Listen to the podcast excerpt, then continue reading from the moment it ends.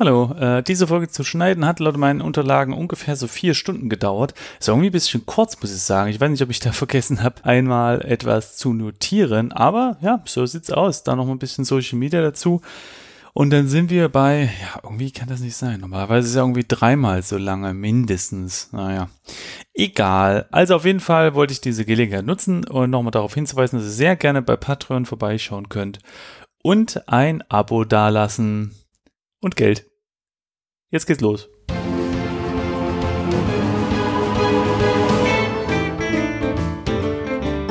Hallo und herzlich willkommen zu einer neuen Folge Game Podcast. Folge 50 ist es. Und zu Gast ist heute die Katrin Radke. Hallo. ja, schön, dass du da bist. Hm, ich frage mich gerade, äh, wie viele Leute jetzt gerade gedacht haben, so, ah, die Katrin Radke, weil du bist ja so viel ähm, unterwegs, dass man dich durchaus kennen kann, wenn man in, in Social Media aktiv ist, auf YouTube oder auf Twitter oder auf, auf äh, äh Podcast-Dings. Und wie viele Leute jetzt gesagt haben, so, Hä, wer, wer, wer ist denn das? genau, aber für die, die jetzt gerade gefragt haben, wer ist denn das? Ähm, kannst du dir mal ganz kurz sagen, wer du bist? Sehr gerne. Hi, genau. Ich bin Katrin. Ich bin Spieleprogrammiererin. Äh, ich äh, wohne in Stuttgart gerade und äh, gerade gründe ich meine eigene Firma, mein eigenes Indie-Game-Studio zusammen mit zwei Kolleginnen. Und davor habe ich fünf Jahre bei Studio Fitzbin gearbeitet als Programmiererin. Und äh, genau, nebenbei mache ich äh, noch ganz viele andere Sachen. Also unter anderem ähm, mache ich YouTube und ähm, bin da bei einem Kanal, der heißt So Many Tabs. Zusammen mit drei anderen ganz wundervollen Frauen äh, erklären wir da die Tech-Welt und das macht super viel Spaß.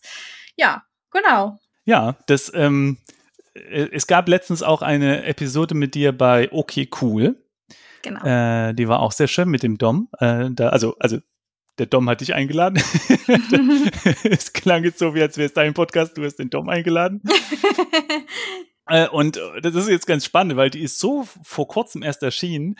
Da äh, hattest du, glaube ich, noch gar nicht so erwähnt, dass ihr jetzt eine Firma gründet. Und jetzt hier ist dann schon die nächste Erwähnung, dass ihr die Firma gründet. Und mal gucken, wenn, wenn dich noch jemand anders interviewt in zwei Wochen, dann kommt da schon die neuen Info, wie zum Beispiel der Firmenname vielleicht oder so. Oder habt ihr den schon? Wisst ihr schon? Ja, den Namen gibt es äh, schon. Oh. Ja, ich, ich sag den jetzt einfach. okay. Genau, also die, wir sind noch in der Gründung, ne, diese ganze Sache mit dem, mit dem Gewerbeamt und so, das dauert ja immer alles. Aber wenn wir dann fertig sind mit der Gründung, dann wird die Firma Spellgarden Games heißen. Spellgarden Games, genau. okay. Genau. Cool. Äh, die ganzen Sachen, die wir gerade erwähnt haben, den YouTube-Kanal und, und Twitter und Interview, das findet ihr natürlich alles dann in der Beschreibung unter dem Podcast auf der Webseite oder in den Shownotes in eurem Podcatcher. Ihr wisst ja, wie das läuft. Und falls ihr übrigens ein Bild, das habe ich jetzt noch gar nicht vorher besprochen im Vorgespräch, aber liebe ZuhörerInnen, falls ihr dieses Geräusch hört, könnt ihr ein Bild auf eurem YouTube sehen oder Podcatcher, hoffentlich. Ähm, und, und für dich, äh, Katrin, wir können auch Bilder anzeigen. Also, ah. äh, falls du irgendwie später das erklären möchtest, so zum Beispiel so ein, so ein Organigramm, wie irgendwie Code funktioniert, können wir alles machen, ist kein Problem. Wow, Hightech. Ja, Sternchen guckt sich aber keine an. Okay, also okay, lieber nicht drauf verlassen. Ja, ich, ich weiß, ich, ich mache mir da immer viel Mühe, aber ich habe das Gefühl, dass die meisten Leute komisch bei einem Audio, hm. äh, bei einem Audioformat gar nicht so viel auf dem Bildschirm gucken währenddessen. Ja, da hat man anderes zu tun, da muss man abspülen und saugen ja, und so. Genau. Ja, genau. Ähm, aber naja, ich weiß nicht. Kann, kann, ja. Wir haben damit angefangen und jetzt mache ich das auch weiter. Da gibt es halt Bilder. Genau. Und was ich bei deinem äh, Werdegang übrigens Ah ne, ich überlege gerade. Oh, ich habe hier noch so ein paar, ich habe so ein paar Gag-Fragen rausgesucht, weißt du? äh, ich dachte, vielleicht können wir die vor den eigentlichen Fragen machen. Ich habe eingegeben, okay. Stupid Questions for Programmers. oh toll. Als einfach lustige Fragen. Und ähm, die erste Frage war, äh, was für zwei Worte lernt jede Programmer, äh, Programmiererin als erstes? Hello World. Oh Mann, ja, natürlich. Sehr gut. Selbstverständlich. Okay. Ähm, warum sollte man einen Programmierer oder eine Programmiererin heiraten? Äh, äh.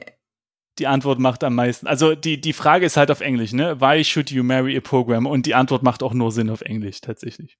Okay, sag's mir. They are not afraid to commit. Schön.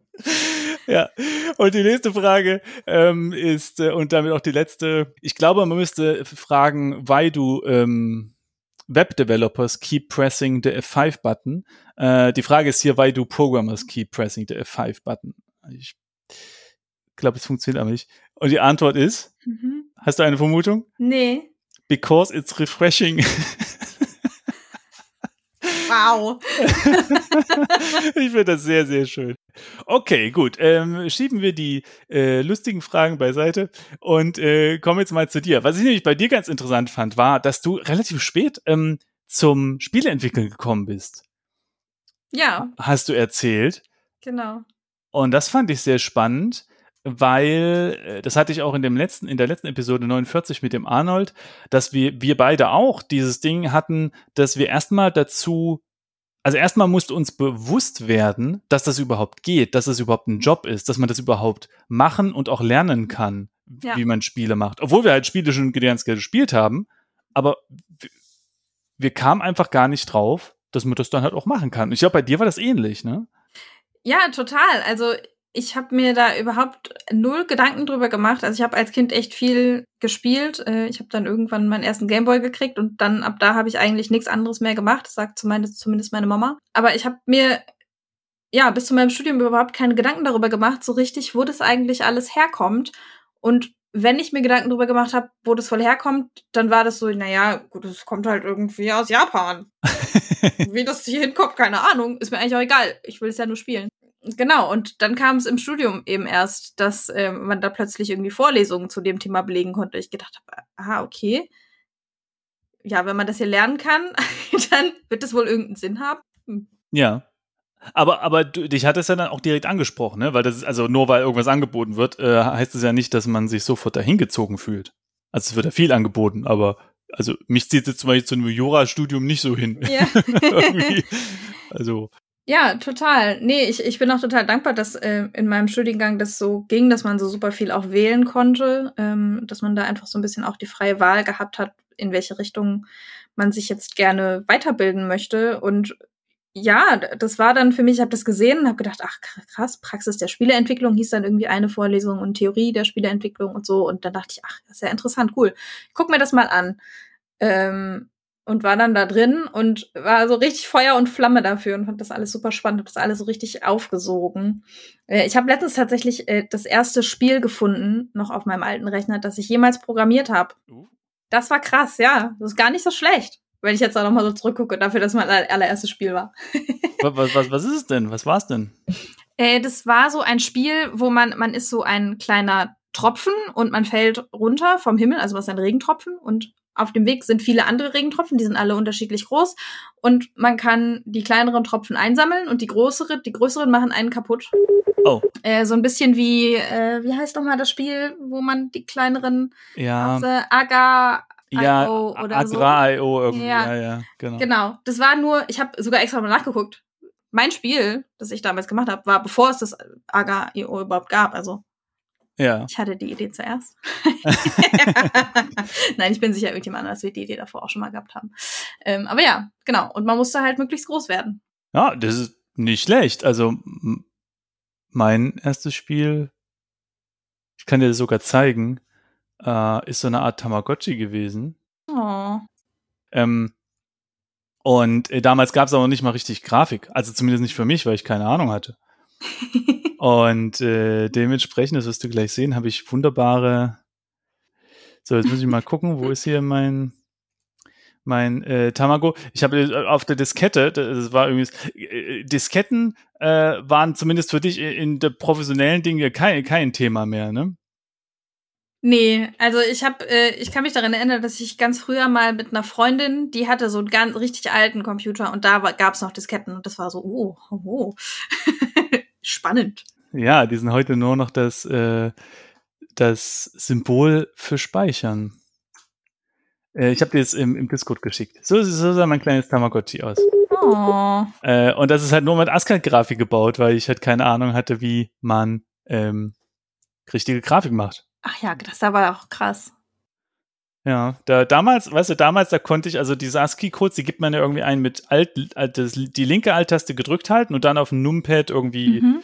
irgendwas eingeben, ne? Und da kannte ich die ganzen Codes dann auch auswendig für die verschiedenen Linien und Ecken und Dinger und alles. Es war eine verrückte Zeit, ja. Ja, krass. Genau, ja, ja.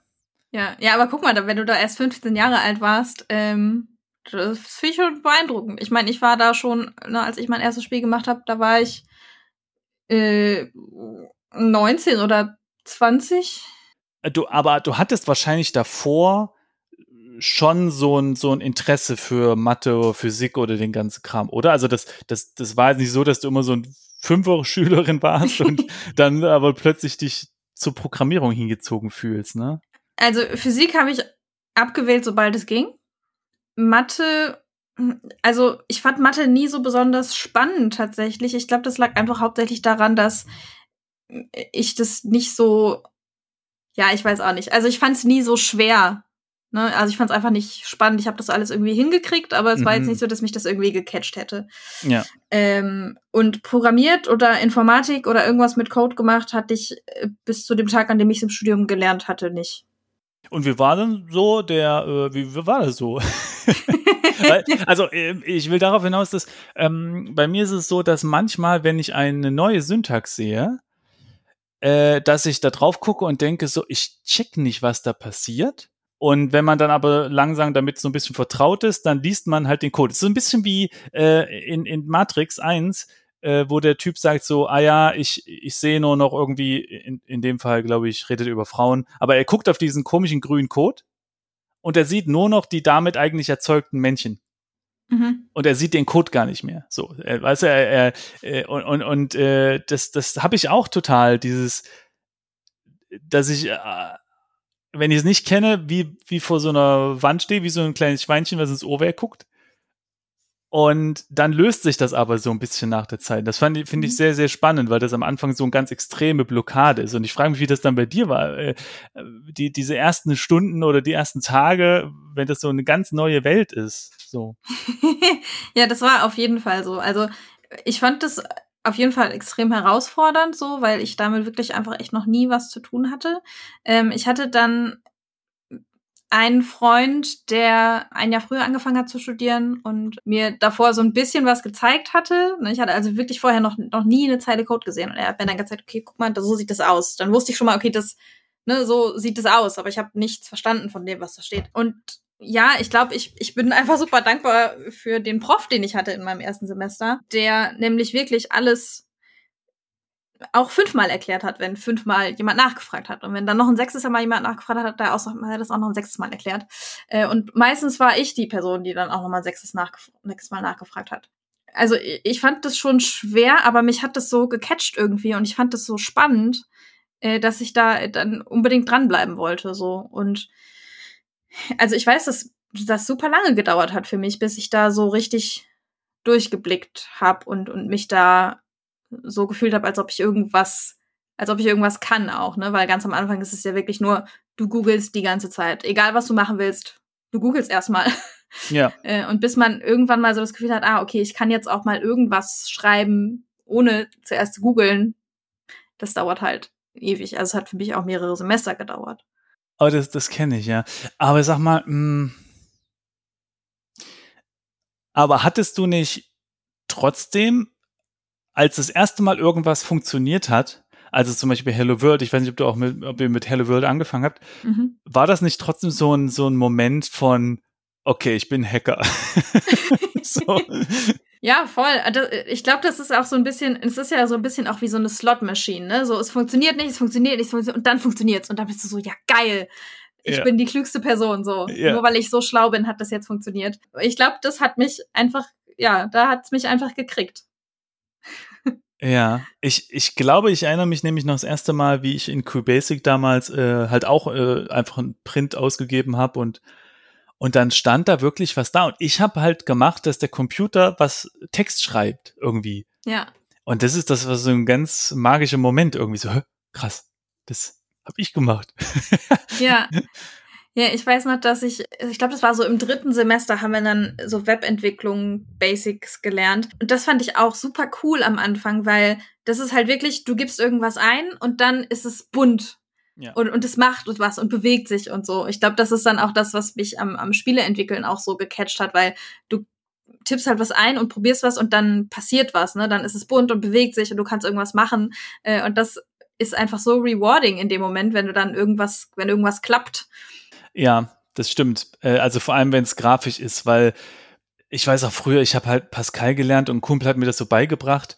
Und dann, dann geht's schon los mit, ähm, du hast, äh, also zum Beispiel, ich habe eine, eine Variable angelegt, x, und eine andere Variable y, und das war dann halt äh, mein xy-Position 2D für meinen Spielercharakter.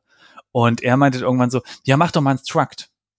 Äh, und, und den, den Struct nennst du dann Player und dann kriegt der Struct sozusagen kleine Untervariablen also wie so ein Oberobjekt ist das, ne? Also ich meine, Pascal war halt strukturierte Programmierung, von daher mhm. glaube ich, kann man noch nicht von Objekten reden, aber es ist halt so wie, man hat halt Player und man kann dann so halt den, die Eigenschaft mit Punkt X, Punkt Y an, mhm. an äh, äh, Dingsen an, an, wie heißt es, ansprechen. Und ich habe dann gesagt so, ja, warum soll ich das machen? so, warum, warum, warum? Ich meine, ich habe doch XY da, warum soll ich jetzt doch so komische Dings da machen? Und ist alles viel zu kompliziert. Und er meinte so, ja, aber wenn du später mal hunderte davon hast, dann ist super. Ich so, aber ich mache kein Spiel mit hunderten. Und diese ganze Theorie ähm, die, die ist so schwer zu begreifen, wenn man keine Praxisbeispiele hat. Und, ja. und diese ganzen Lehrbücher, die man hat, die, die, die erzählen einem die ganze Zeit sowas, wie man irgendwie sauber programmiert, aber auf dem Bildschirm tut sich da nichts. Ja. Ja. ja. Ähm, aber was war denn für dich? Äh, also weißt du noch so ein bisschen, was für dich am schwersten war? Äh, also vielleicht hast du so konkrete Sachen im Kopf, so, oh ja, hier dieses Konzept, äh, das hat wirklich lang gedauert und ja. Also ich fand viele Sachen schwer am Anfang, da erstmal durchzublicken. Das hat mich, glaube ich, bei, bei jedem einzelnen Konzept, äh, das dann neu dazu kam, echt eine Zeit gedauert, um das dann zu begreifen. Ich kann mich irgendwie noch, ich, ich weiß gar nicht, warum ich mich an diese Szene noch so genau erinnere, weil sie war eigentlich nicht so remarkable, aber ich erinnere mich daran, dass es um Listen ging und ich überhaupt nicht verstanden habe, warum man die vorher initialisieren muss. Also warum man vorher sagen muss, ich habe jetzt eine Liste, ja, und das soll eine Liste sein. Ja. Die soll jetzt da sein. Das habe ich überhaupt nicht verstanden, warum man das vorher machen muss, bevor man sagen kann, ich will jetzt was in die Liste packen. Äh, und da erinnere ich mich an eine Szene, wo wir halt einen, ähm, ein Tutorium hatten, wo Leute uns bei den Übungen geholfen haben. Und im Nachhinein denke ich so, boah, die Leute hatten es echt schwer mit mir, weil ich immer so viel nachgefragt habe. Äh, und unter anderem da halt auch bestimmt ja, immer wieder nachgefragt habe, weil ich es überhaupt nicht geblickt habe, wie, wie das funktioniert. Okay, und ähm, ich frage ich frag mich nur gerade, gibt es irgendwas, was dir geholfen hätte? Ähm, äh, keine Ahnung, also kann sein, dass es irgendwie, also ich frage sozusagen für die neue Generation, die jetzt irgendwas lernt, oder nee, für die, für die LehrerInnen, die jetzt eben Leute unterrichten. Also gibt es irgendwas, was, was dir geholfen hätte, irgendwie da schneller reinzukommen oder so? Irgendwas? Keine Ahnung.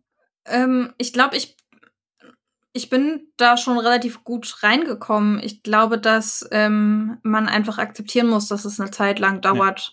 Ja. Ja. Vor allen Dingen bei Leuten, ne, die wirklich noch nie irgendwas damit zu tun hatten. Ja. Ich habe halt auch mit vielen Leuten studiert, die irgendwie schon seit zwölf sind programmieren oder zumindest ähm, ne, so kleine Sachen gemacht haben, die schon wussten, was ist eine Variable, was ist eine Funktion. So, und ich kam rein und ich hatte wirklich gar keine Ahnung.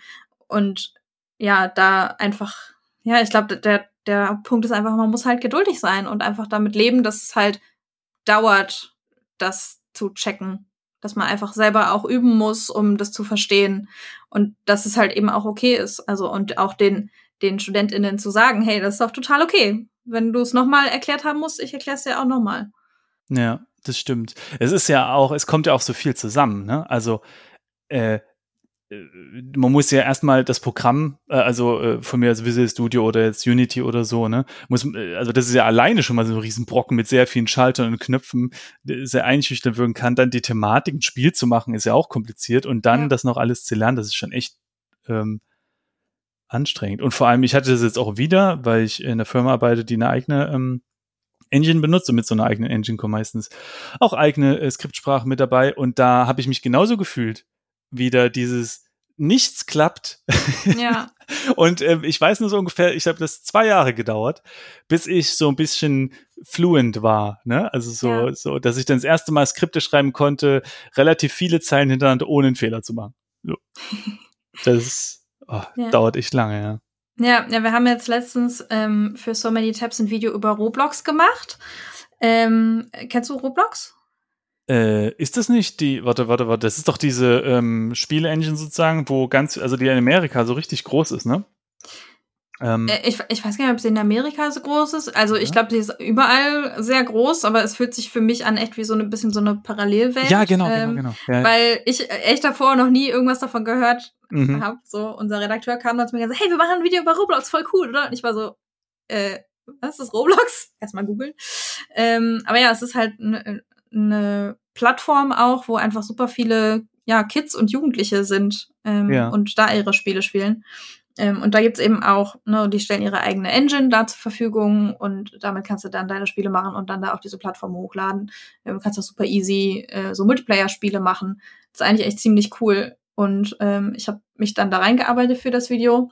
Und da ist mir echt nochmal wieder aufgefallen, wie krass lange das eigentlich dauert, weil ne, ich habe jetzt äh, jahrelang programmiert in Unity, aber dann da in ein anderes Programm reinzukommen, ich ja. habe mich so blöd gefühlt, weil es einfach überhaupt nicht funktioniert hat. Ich habe gedacht, ich, ich wollte irgendwie sowas machen wie ähm, ein Block bewegt sich innerhalb von zwei Sekunden von A nach B und, und schiebt sich so langsam rüber. ja. Das habe ich nicht hingekriegt. Das hat aber nicht geklappt. und ich saß irgendwie stundenlang dran und es hat nicht funktioniert. Ja, es ist, äh, es dauert einfach. Ja, das äh, kenne ich. Ich hatte, ähm, ich, ich mache ja VFX äh, hauptberuflich als Effekte und äh, als ich unterrichtet hat, haben die mit Godot gearbeitet Mhm. und dann hatte da einer gerade so ein kleines Partikelsystem gemacht und hatte nur, also normalerweise sind ja Partikel äh, kleine Planes, äh, die immer auf die Kamera ausgerichtet sind, ne? also halt Sprites. Aber man kann auch Geometrien verwenden, wenn man möchte. Kugeln, kleine Kühe, whatever. und dieser äh, Typ hatte nur Geometrien verwendet und ich dachte dann so, hm, wa warum eigentlich? Weil normalerweise kann man ja auch ähm, andere Sachen machen und äh, er wusste nicht, wie das geht. Aber ich sage, ja komm, da, da, da, machen wir jetzt mal das ganz schnell so. Und ich habe auch irgendwie 20, 30 Minuten äh, probiert und gemacht und wir mussten auch sehr viele YouTube-Videos Ja. gucken, bis ich mal rausgefunden habe, wo man das einstellt. Einfach so was ganz Simples, aber puh, ja, das äh, ist halt ein ganz anderes Konzept irgendwie gewesen. Ja. So. Ja, also ich kann das äh, sehr, sehr gut nachvollziehen, ja. Und dieses Roblox ist wirklich ganz spannend. Das ist wirklich riesig, ist eine Parallelwelt, genau. Und ich glaube, Rennsemmel auf Twitch, äh, das ist so ein, so ein deutscher, äh, sehr netter Herr, der äh, hat da auch ab und zu mal Twitch-Streams gemacht. Der bastelt, glaube ich, gerade an, an Roblox. Hm. Spielchen. Und der hat mir nämlich das erste Mal darüber erzählt. Und ich so, hör, was, was ist Roblox? Und er so, ey, das ist riesig. Also Ja. wirklich riesig. Ähm, also da, da gibt's halt so Spiele, die Leute hochladen haben, wo hunderttausende Leute gleichzeitig drin sind. Ja, es ist, ja, es ist echt, die Spiele werden irgendwie äh, millionenfach gespielt. Ja. Ähm, und da gibt's ja auch super große Spiele, ne? Das größte ist, glaube ich, das heißt Adopt Me, wo du dann irgendwie auch dein Haus haben kannst und ein Haustier und so. Das ist so super wild. Nach unserer Aufnahme ist ein Video erschienen, oder zumindest habe ich das dann gesehen, was mal auf das Roblox genauer eingeht und wie problematisch das eigentlich ist. Denn da werden sehr, sehr junge EntwicklerInnen äh, dazu angeheitert ähm, oder angeregt, äh, Spiele zu entwickeln. Aber es gibt da Riesenprobleme, weil auf der einen Seite ist die Sichtbarkeit, also es gibt da irgendwie keine Suche. Man kann da nicht zum Beispiel sortieren nach den neuesten Spielen. Das heißt, man kann nur sehr schwer neue Spiele entdecken. Und es ist ja auf Steam, wo man schon suchen kann, ist es ja schon schwer entdeckt zu werden, aber da ist es dann noch schwerer. Und dann ist es irgendwie so, dass es, dass die einen sehr, sehr großen Anteil äh, nehmen von dem Geld, was man verdient. Und das Geld, was man verdient, das wird auch nur ausgezahlt in interner Währung. Und wenn man die wiederum haben möchte, muss man irgendwie einen Mindestanteil von 1000 Dollar überhaupt erstmal haben, bevor man sich das auszahlen lassen kann und sowas. Also richtig, richtig fies. Und ich verlinke euch das Video auf jeden Fall. Ist sehr interessant anzugucken. Ja, ist echt beeindruckend. Ähm, es ist allgemein so beeindruckend, äh, finde ich im Internet. Manchmal klicke ich auf, weiß ich, ein YouTube-Video und denke mir so, ah, habe ich noch nie von gehört und dann so, okay, 100.000 Ja. äh, äh, Views, äh, anscheinend größter Popstar ever, aber ich habe noch nie was von gehört. Ja. Äh, aber was ist denn eigentlich deine erste Programmiersprache gewesen? Äh, ich habe Programmieren gelernt mit C. Oh, so, so richtig. Äh, also ist das, also ich weiß nicht, ist das oldschool? Keine Ahnung, aber. Äh, ich ich glaube, es ist ein bisschen oldschool. Also ich weiß, dass ähm, an der HDM, wo ich studiert habe, dass äh, sie jetzt mit Java anfangen, wenn ich, wenn ja. jetzt nicht alles täuscht. Ähm, aber also ich fand das für mich eigentlich gar nicht so schlecht, weil es fängt halt wirklich bei Null an. Ne? Wir hatten auch keine äh, Entwicklungsumgebung da, sondern es war wirklich so, oh. du nimmst jetzt einen Texteditor und da schreibst du rein und dann nimmst du die Kommandozeile. Krass. ich, war, also ich glaube auch ein bisschen abschreckend, äh, ja. wenn ich mir das jetzt nochmal so überlege, weiß ich auch nicht, wie, warum ich das da immer noch spannend fand und nicht gedacht habe, ach du Scheiße, ciao. Krass. Also das würde, würde ich persönlich jetzt, wenn ich Leuten Programmieren beibringen würde, äh, nicht unbedingt nochmal so machen, aber irgendwie fand ich es äh, doch, glaube ich, ganz geil. Äh, aber sag mal, da gibt es doch dann keine Fehlerausgaben, oder? Das funktioniert dann oder funktioniert nicht? Oder gibt es da richtig. Oh, naja, oh. ja, du kriegst dann halt, du musst es halt kompilieren in der Kommandozeile und kriegst dann in der Kommandozeile deine Fehler. Also du kriegst so. schon Compiler-Fehler, aber halt nicht so, du kriegst es dann nicht schön unterkringelt und es sagt jetzt, hier, mach mal hier noch das Semikolon dran, sondern da steht halt dann eine für dich, weil du ja gerade erst anfängst, vollkommen unverständliche Fehler Meldung, die du überhaupt nicht verstehst. Ja. Äh, und du darfst dann raten. Oh Gott, okay. Aber das ist, okay, krass. Das ist, das ist wirklich, also das ist wirklich äh, ein, ein interessanter Anfang, weil ich hätte jetzt gedacht, so, ah, C-Sharp oder Java oder irgendwas, aber. Mhm. Aber das war dann nicht äh, Spiele, ne? Also die, das war dann eher so ein Einstiegssachen, äh, keine Ahnung, wie man Schleife macht oder sowas. Und ja, genau. Ja, es waren wirklich einfach nur, ähm, ja, einfach so echt Grundlagen programmieren, die Konzepte verstehen, was eine Variable, was eine Schleife, was ist, was ist ein Array, was ist ein Pointer, äh, was kann man damit machen. Pointer habe ich übrigens sehr lange Zeit nie verstanden mein Kumpel, der mir Pascal beigebracht hat, wo er hat es mir immer erklärt, dass, äh, ja, du zeigst damit auf den Speicherbereich und ich so, ja, und warum soll ich das machen? Vor allem, ihm ist dann auch dauernd sein Pascal abgestürzt, wenn man nämlich falsch irgendwie zeigt, dann passiert das schnell mal und also für mich hat sich dann nicht erschlossen, warum man das macht. ja, also ich habe ich hab mich auch mehrere Anläufe gebraucht, ähm, bis ich verstanden habe, was man damit macht. Und also im, in meinem alltäglichen Leben benutze ich auch Pointer nie. mm. Ja, also ja, in Unity brauche ich sie gerade aktuell echt eigentlich so gut wie gar nicht. Äh, ganz hin und wieder kommt das mal vor, aber nee, das hat auf jeden Fall gedauert. Ich habe dann irgendwann noch mal ähm, so einen C++ Online-Kurs gemacht und da habe ich es dann noch mal in, in aller Ausführlichkeit gelernt, dann auch, glaube ich, hoffentlich verstanden. Oh, okay. Äh, äh, magst du sagen, was das für ein Kurs war? Das können wir nämlich verlinken und dann, falls Leute jetzt einfach sagen, sie haben auch Lust. Eh, das war, glaube ich, boah, wie hieß das denn nochmal? Äh, das war auf jeden Fall so eine Seite, wo das eigentlich super viel kostet. Also der kostet, glaube ich, sonst 900 Euro oder so, äh. dieser Kurs. Ähm, Aha. Äh, okay. Ich habe den umsonst bekommen. Ich weiß auch nicht, ich würde ihn, glaube ich, für 900 Euro auch nicht machen. Krass. Ah, okay, ich, ich dachte jetzt sowas wie, ähm, es gibt ja Udemy oder, ähm, ja genau, Udemy ist, glaube ich, das Größe so. Und äh, da kosten sie ja, weiß ich nicht, 30 Euro oder so. Ja. Nee, das war äh, Udacity. Da gibt es so verschiedene Programme und da kann man einen anderen C-Sharp-Kurs machen. Ja. Aha. Udacity habe ich ja noch nie gehört. Ja, interessant. Und die kosten 900 Euro. Ist ja Wahnsinn. Ja, also ich glaube, jetzt, jetzt macht man da so ein Abo. Ähm, mhm. Als ich das mhm. gemacht habe, war das so eine Einmalzahlung. Okay, interessant, ja. Ja, das ist, das ist, das finde ich übrigens interessant. Ich habe noch nie jemand sagen hören, äh, so, ja, äh, die, so ein ganz, ganz teurer Kurs oder so eine ganz teure äh, Games-Schule, das lohnt sich. Ähm, nee, stimmt. Die meisten Leute sagen, ja, ist schon ganz cool, so für einen Einstieg, aber ähm, und, und, und das einzige äh, große Argument, was wir mal alle mitbringen, ist, ja, die Kontakte, die man dann macht, das ist schon sehr gut. Also. Ja, Kontakte kann man auch woanders machen, würde ich wagen zu behaupten. Ja, gut, he heute schon, stimmt, ja. Ähm, also mit, mit, mit hier äh, meet, meetup.com und so, das stimmt. Oder wenn man in Berlin wohnt, da gibt es auch viele so Meetups eben.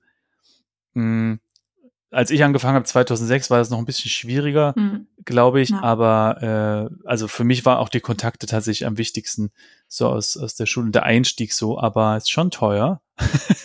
ja. Okay, interessant, ja. Na gut, äh, äh, ich verlinke es trotzdem und wer äh, ganz viel Geld hat, kann sich ja gütlich tun. Genau. Ich habe auch was gelernt, also es war jetzt nicht komplett umsonst, aber. Nee, nee, klar, nee, das, auf jeden Fall. Also das wollte ich jetzt auch nicht sagen. Ne? Also die, klar, man lernt immer was. Die Frage ist, lernt man für, für 900 Euro? Mm, ja. Oder, oder für, für ähm, tausende Euro, die so eine Schule dann halt kostet, Ja. ne? Äh, das ist die Frage, ja. Und du unterrichtest ja auch, ne? Also, bezieh also beziehungsweise, das weiß ich gar nicht, aber es gibt ja Ready to Code. Das ist ein, ein Projekt von dir. Genau, das ist ein Verein, in dem ich ähm, Mitglied bin. Ich war bis letztes Jahr da im Vorstand, jetzt bin ich ähm, in, im Orga-Team mit dabei und äh, genau, da machen wir verschiedenste Sachen, die alle irgendwas mit, mit, ja, mit Coding und IT zu tun haben äh, und geben da so verschiedene Workshops. Jetzt tatsächlich sind wir jetzt gerade erst angefangen, auch größere Kurse zu geben, also ähm, Kurse zu geben, die jetzt mehrere Stunden lang gehen, also irgendwie ein Workshop, der dann zehn Stunden lang geht und in dem man Python lernen kann. Den hatten Mhm. wir jetzt gerade. Ähm, und jetzt wird dann noch ein Kurs starten, in dem man JavaScript lernen kann. Äh, Im September wieder. Und ähm, genau, was wir ansonsten bis jetzt gemacht haben, ganz viel sind ja so, so Schnupperkurse einfach, ne, wo man so echt nur so die Grundlagen lernen kann und ähm, einfach mal so ein bisschen so einen Einblick kriegen kann. Und das vor allem eben für ja, für Mädchen eigentlich, Mhm. für Teenager und, und Kinder, um da ähm, ja wirklich so, einen, äh, so einen ganz niederschwelligen Einsch Einstieg zu geben, um mal so ein bisschen zu lernen, wie das eigentlich funktioniert. Damit Leute nicht wie ich mit 20 im Studium sitzen müssen und sich denken müssen, hä, was ist das alles? Ja. Genau, das ist, das ist cool.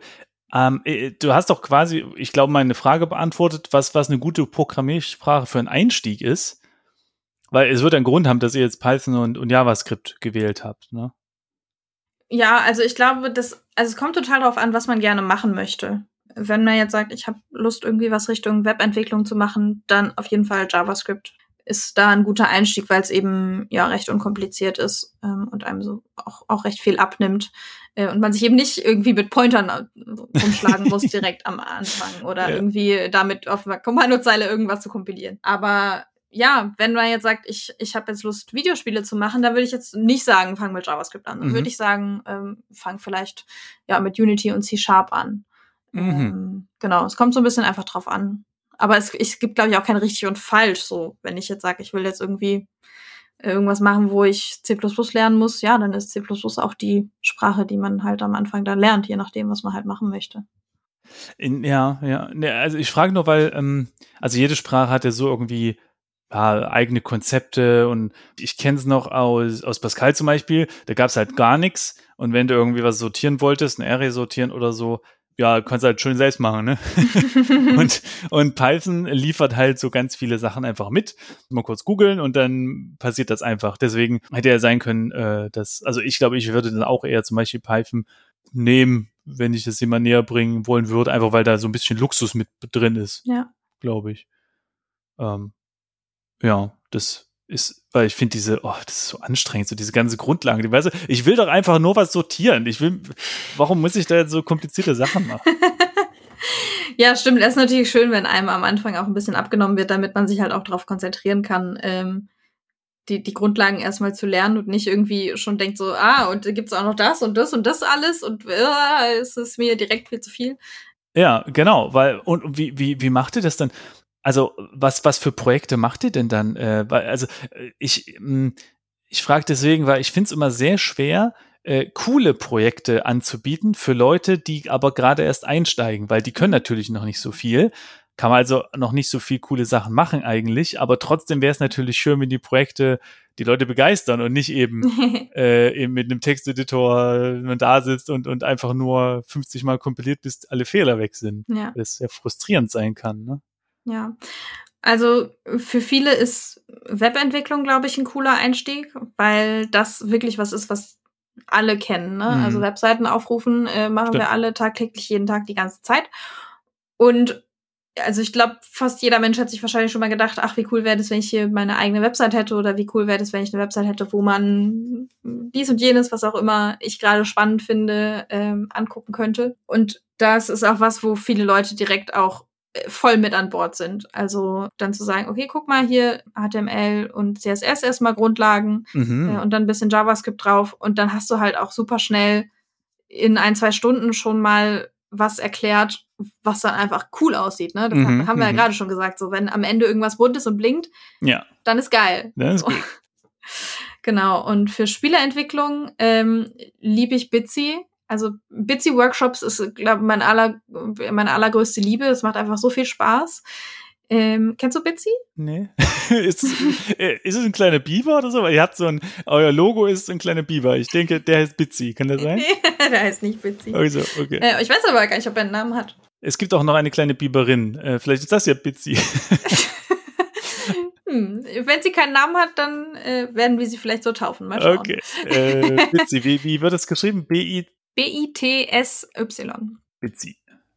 Bitsy Game Maker. Genau, das ist ein, so, ein, so ein kleines Tool, das man auf itch.io findet. Und da kann man eben mit, mit so super wenig Pixeln kleine Spiele machen. Also ich glaube, die, ähm, die einzelnen Quadrate, die man da pixeln kann, sind irgendwie 8x8 oder 6x6, 8x8, glaube ich. 8x8 Pixel. Da kannst du dann deine Spielfigur pixeln. Und alles andere in dem Spiel ist einfach alles super pixelig. Du kannst nur drei Farben auswählen und that's it. Und damit musst du irgendwie alles darstellen. So, und das ist auf den ersten Blick denkt man sich, ach du Scheiße, wie soll ich mir dann, wie soll ich damit irgendwas zeigen? Aber Mhm. dadurch, dass man da halt so eingeschränkt ist, was man machen kann, wird man total kreativ. Ja. Ähm, Und dann hat man halt da noch so ein bisschen den Aspekt drin, dass man super easy eine kleine Geschichte erzählen kann. Dann sind die Leute auf jeden Fall schon mal dabei. Okay, die können hier irgendwas malen und dann können sie eine Geschichte erzählen. Eine Geschichte hat fast jede Person kann irgendwas erzählen. Mhm. So, und wenn man dann die Leute an, da an Bord hat, dann kann man sagen, ah, guck mal, du kannst ja auch Variablen machen. Und dann kannst du irgendwas abfragen. Äh, und dann sneakst du den Leuten so das Programmieren unter. Die merken das gar nicht richtig. Die merken gar nicht, dass die jetzt hier programmieren. So, die machen eine Geschichte. So, Ja. und dann haben die gelernt, was ist eine Variable und wie kann ich ein If-Statement machen. Ja, und die Leute sind da super, werden super kreativ. Und das ist total schön anzugucken. Das ist ja cool. Das kannte ich nicht. Bitsy. Super, werde ich natürlich auch verlinken. Ha. Und das, das geht wirklich alles dann auf der Itch-Page. Also du musst da nichts runterladen. Ich mache das dann direkt hier, oder? Genau, du kannst alles auf der, auf der Seite da machen. Du kannst dann am Ende kannst du das Spiel runterladen. Dann hast du eine HTML-Seite, die kannst du dir aufs Handy laden und äh, allen Leuten per WhatsApp verschicken. Das ist ja cool. Ja, ist mega gut. Hab ich, das, das ärgert mich immer und da sind wir wieder beim Thema vorhin mit ähm, 40 Millionen Aufrufe und trotzdem kenne ich es nicht. Äh, das Internet ist zu groß. Man kann gar nicht diese ganzen Ja. coolen Sachen kennen, aber es ist schade drum. Das ist echt toll. Bitsy. Cool. Okay, ja, das ist, das ist ja schön, ja. Genau, und da äh, engagiert ihr euch. Das finde ich gut. Und ich nehme mal an, ich, ich glaube, du hattest das auch bei Dom erzählt, das kommt auch sehr gut an, ne?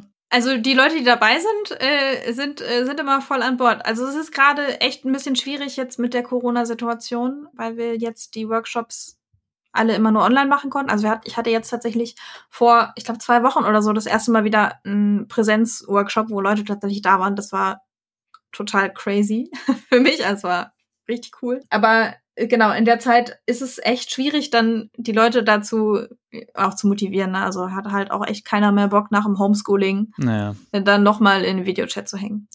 So, ähm, aber ja, ansonsten kommt das gut an, ja. Das ist schön. Das finde ich gut. Ich habe mich gefragt, ähm, was machst du in Compile-Pausen?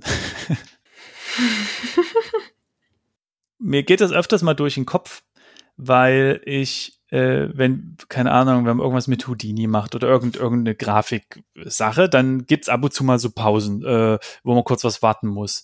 Und ich ärgere mich dann immer, beschwere mich, dass wir Grafiker, wir haben ja so ein schweres Leben.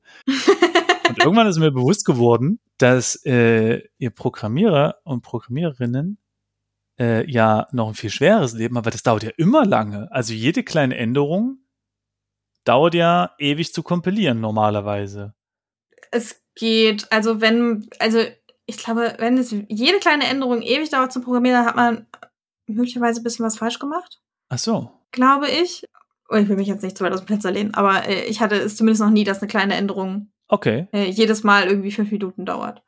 Ah, okay. Ähm, oder also zumindest nicht äh, im Editor auf dem Rechner. Also klar, Mhm. wenn man jetzt irgendwie äh, Entwicklung für Mobile macht und dann jedes Mal, da muss man halt jedes Mal tatsächlich ein Bild machen, wenn du irgendwie was ausprobieren willst auf dem Gerät. ah, stimmt. ja, Das ja. dauert ewig, so dass wirklich das so das nervt mich auch tierisch.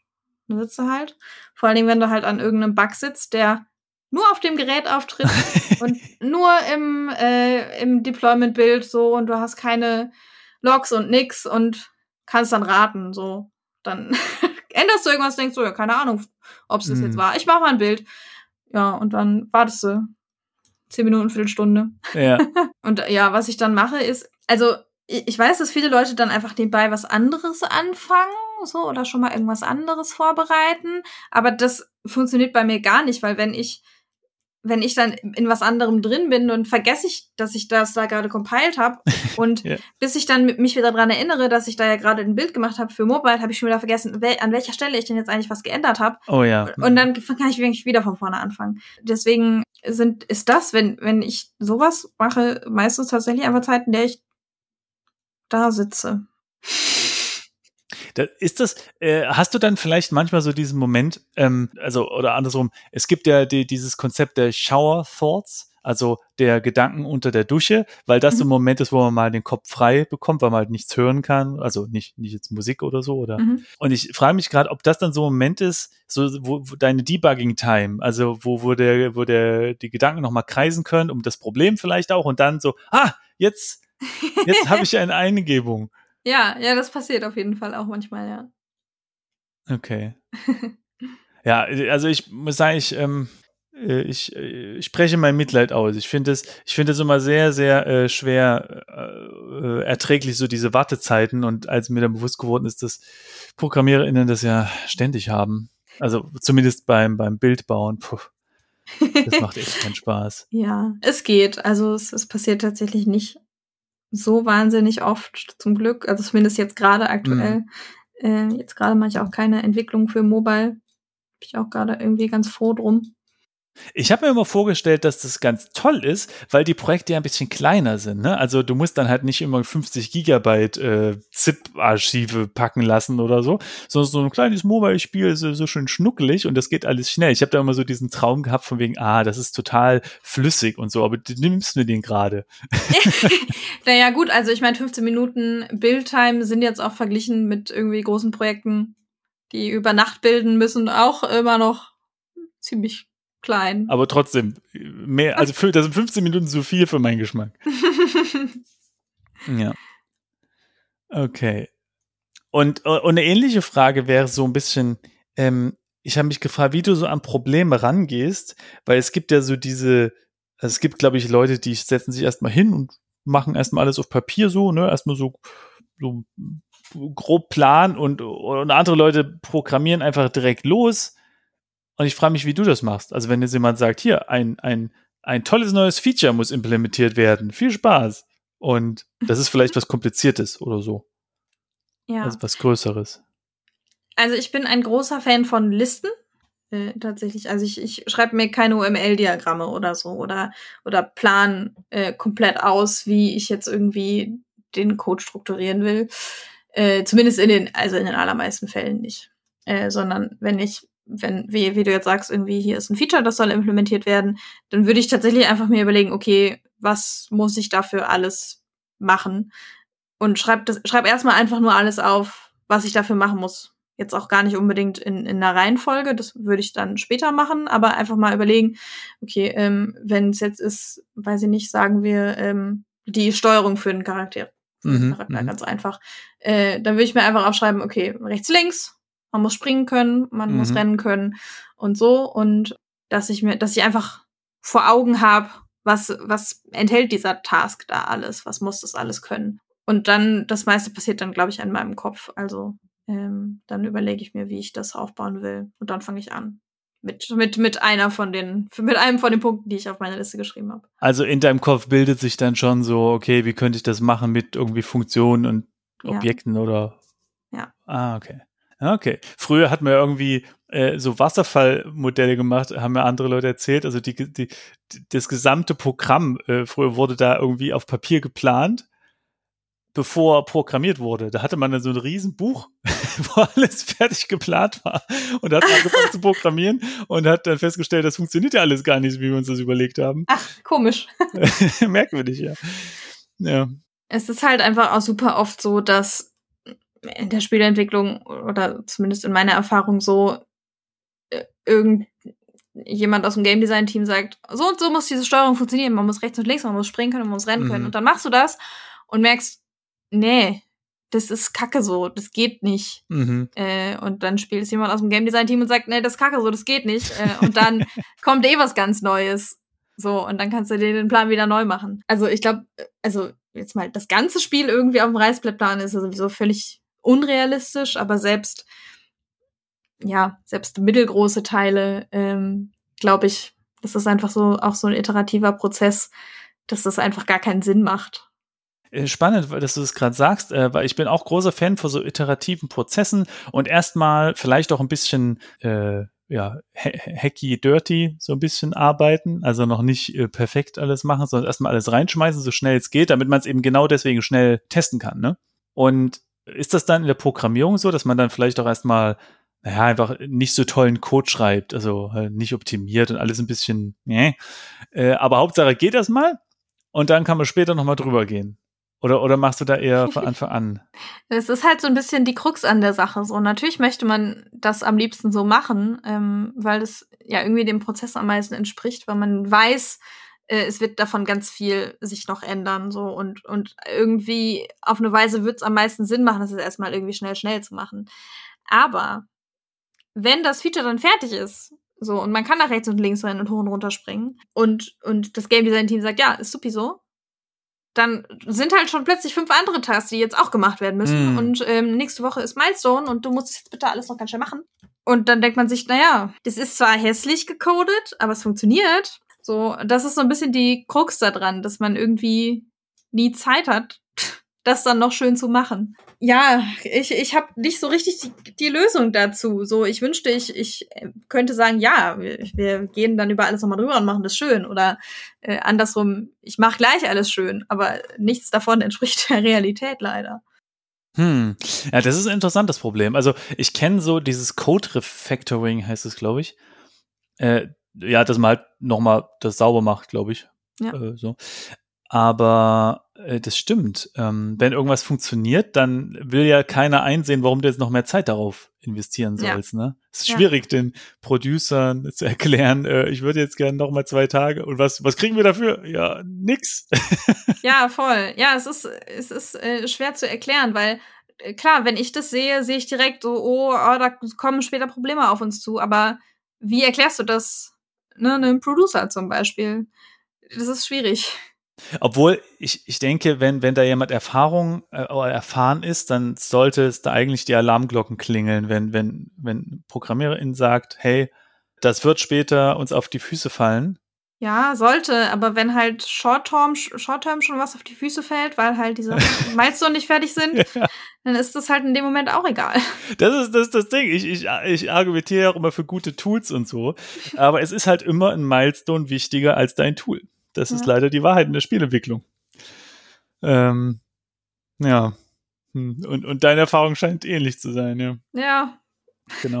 Und, und, und das Gemeine ist ja aber, es geht ja auch andersrum, ne? Du gibst dir halt irgendwie total Mühe, machst das alles sauber und dann wirds Feature gestrichen. Ja. Oder, oder umgearbeitet und sowas. Das kann ja, ja. auch passieren. Oh. Ja, und dann ist es auch, es ist ja nur eine kleine Änderung aber dein Code ist halt genau so geschrieben, dass die, genau diese Änderung nicht geht. So, und, ja, und genau. so alle denken so, ja, ist doch easy, du musst doch nur, mhm. ja, aber nee, so ist es nicht.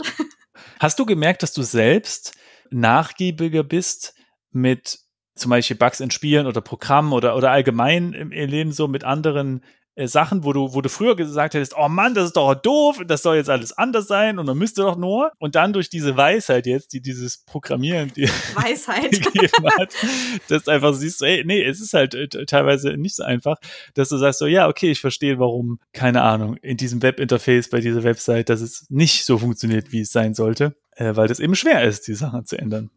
Ja, also normalerweise schon. Es gibt natürlich auch manchmal Tage, da bin ich frustriert und finde Sachen scheiße, dann finde ich die auch scheiße.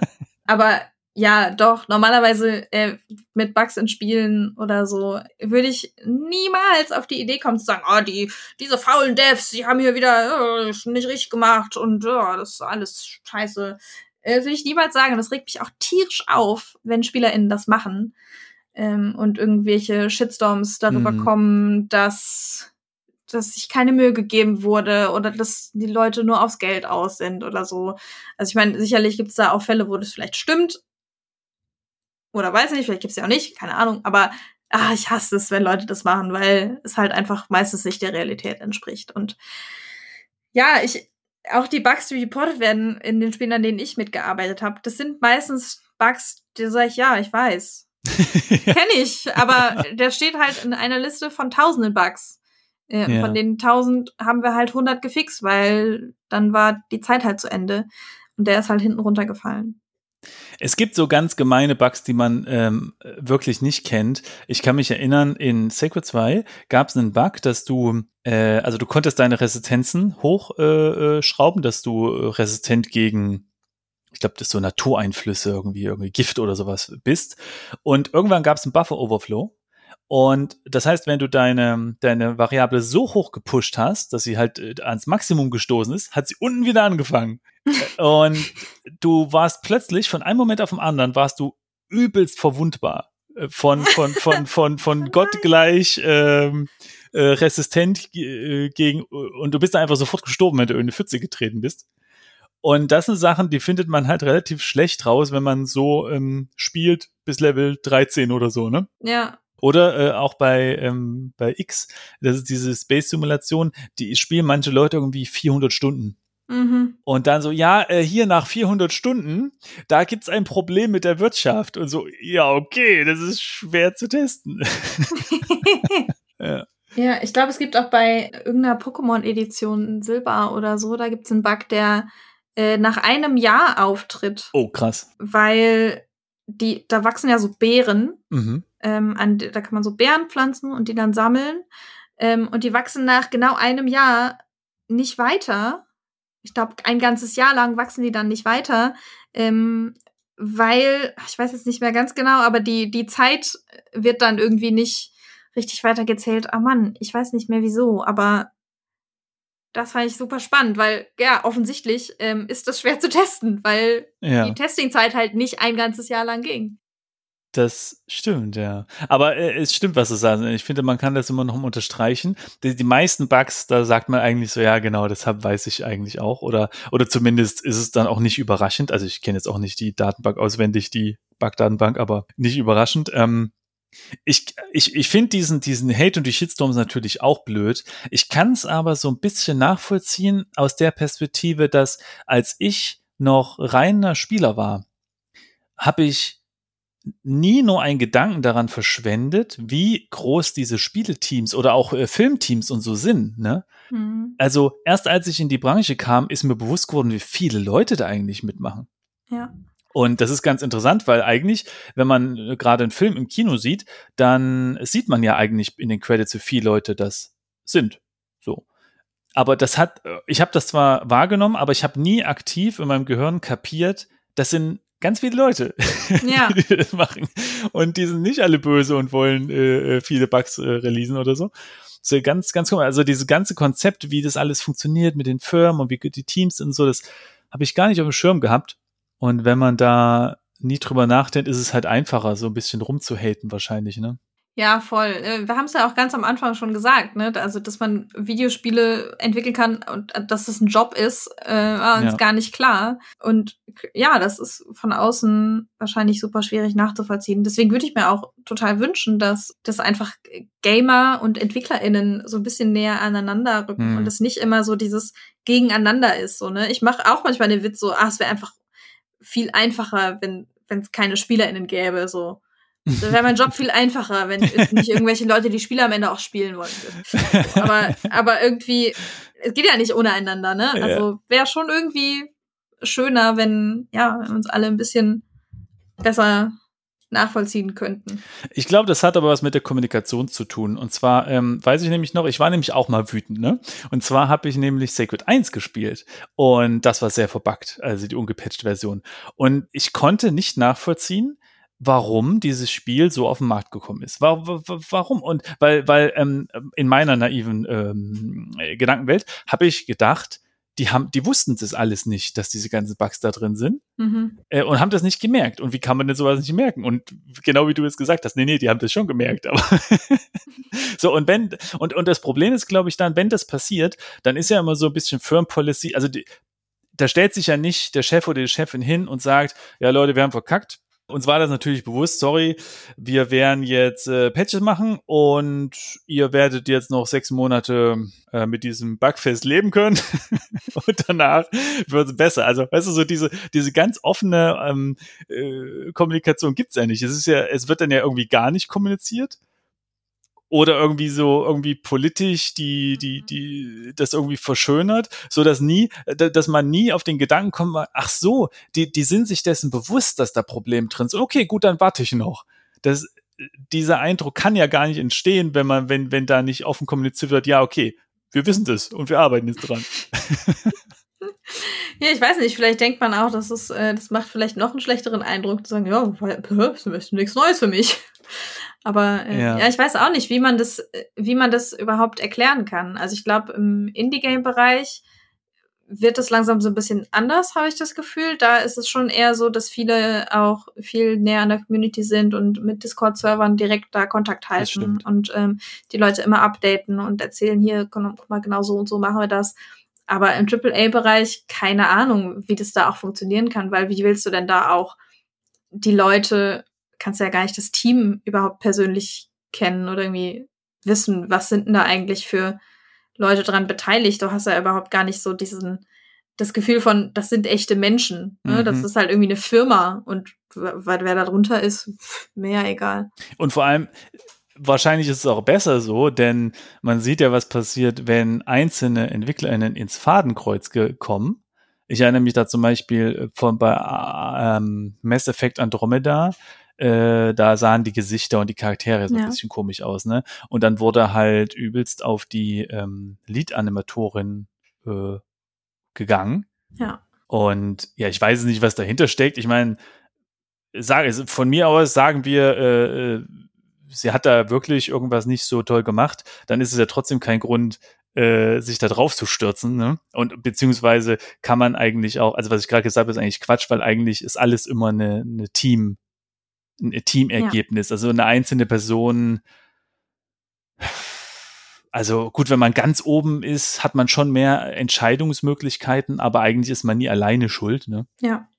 Aber wenn man dann eben so öffentlich äh, angreifbar ist, dann kann es auch schnell unschön werden. Ne? Ja, total. Und also ich meine, selbst wenn eine Person äh, irgendwie aus irgendeinem Grund doch schuld ist an allem, was ja, wie du schon sagst, eben nicht so ist, aber selbst wenn das so wäre, äh, hätte diese Person halt auch nicht verdient, dass irgendwie tausende Leute ja. äh, Nachrichten schreiben und keine Ahnung mit was drohen. Das geht halt auch nicht. Also da, das, da, das geht irgendwie auch nicht in mein Hirn, was das soll. Also wie Leute dazu kommen, dass sie denken, dass sie da jetzt irgendwie ein Recht drauf haben.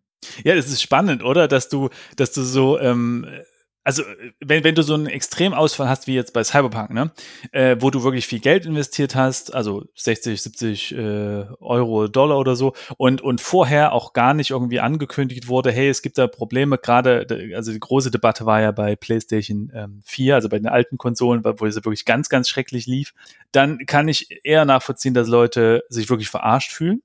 Also das, das rechtfertigt natürlich trotzdem nicht irgendwelche Morddrohungen zu schicken. Ne? Ja. Aber es gibt äh, dann ja äh, Meldungen hier, wir verschieben unser Spiel und dann werden da Morddrohungen verschickt.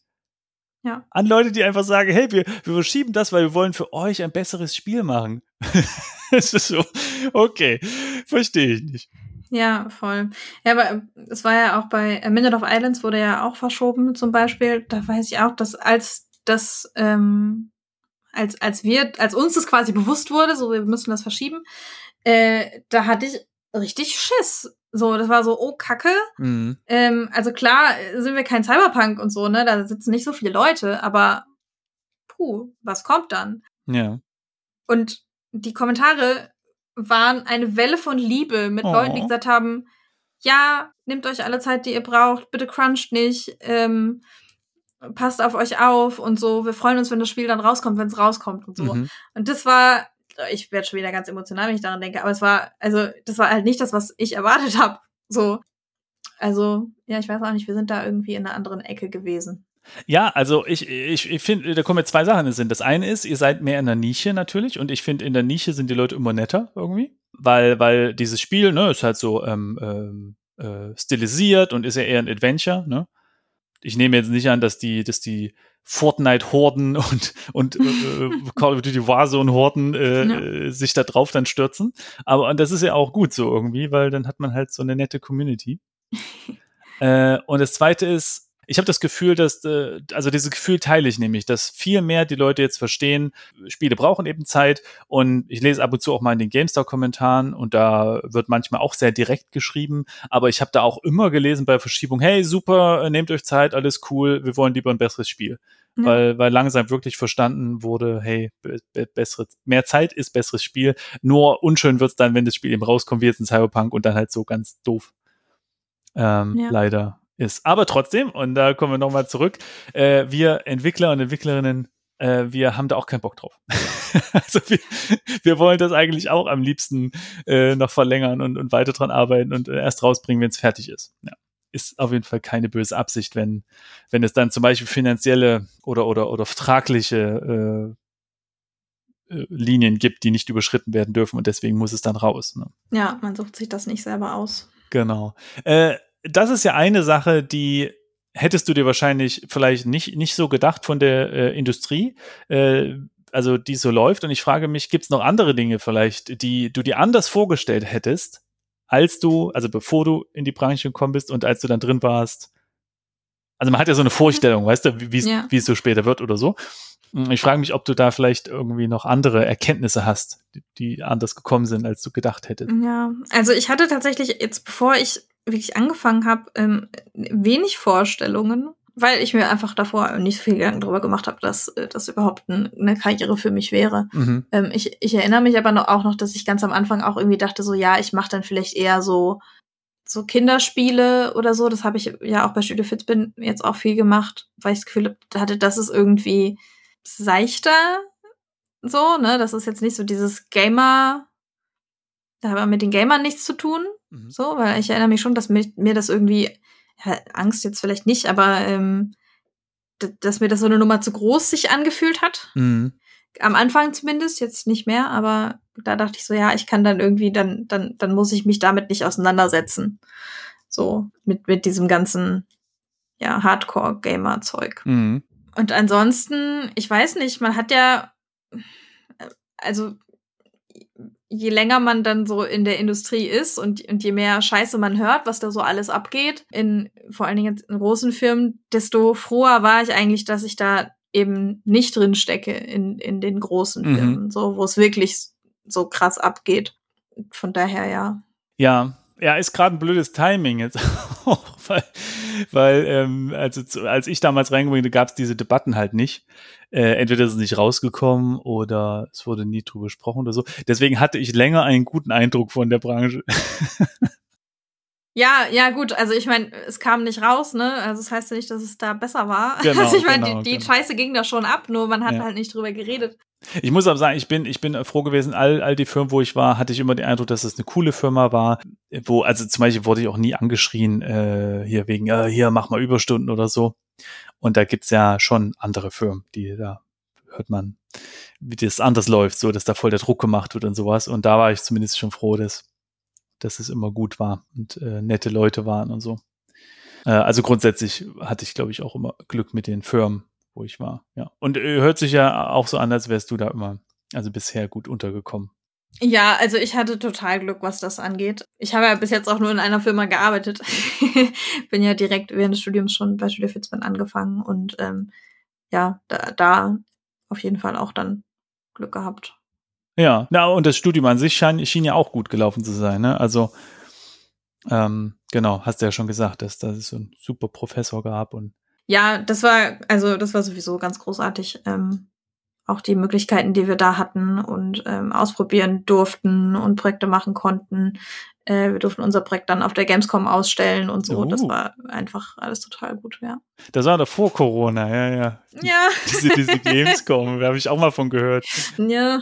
ja.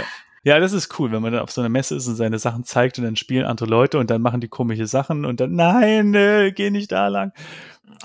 ja, stimmt. genau. Hast du eigentlich noch Sachen äh, neben, also Nebenprojekte so? Neben der Arbeit? Also jetzt äh, sp im Spielebereich meine ich. nicht irgendwas. Ja, ich esse gern Erdbeeren. Nein. ähm, nee, und das hatte ich auch noch nie. Und das habe ich auch tatsächlich nicht vor. Mhm. Ich bin großer Fan davon, nach Feierabend mhm. keine Videospiele zu programmieren. Weil ich glaube, dass das Leben aus sehr viel mehr besteht als aus Videospiele programmieren. Also ich spiele auch viele Spiele nach Feierabend. Also Videospiele spielen ist da noch mal ein bisschen was anderes. Mhm. Aber ähm, nee, ich habe da keinen Bock drauf.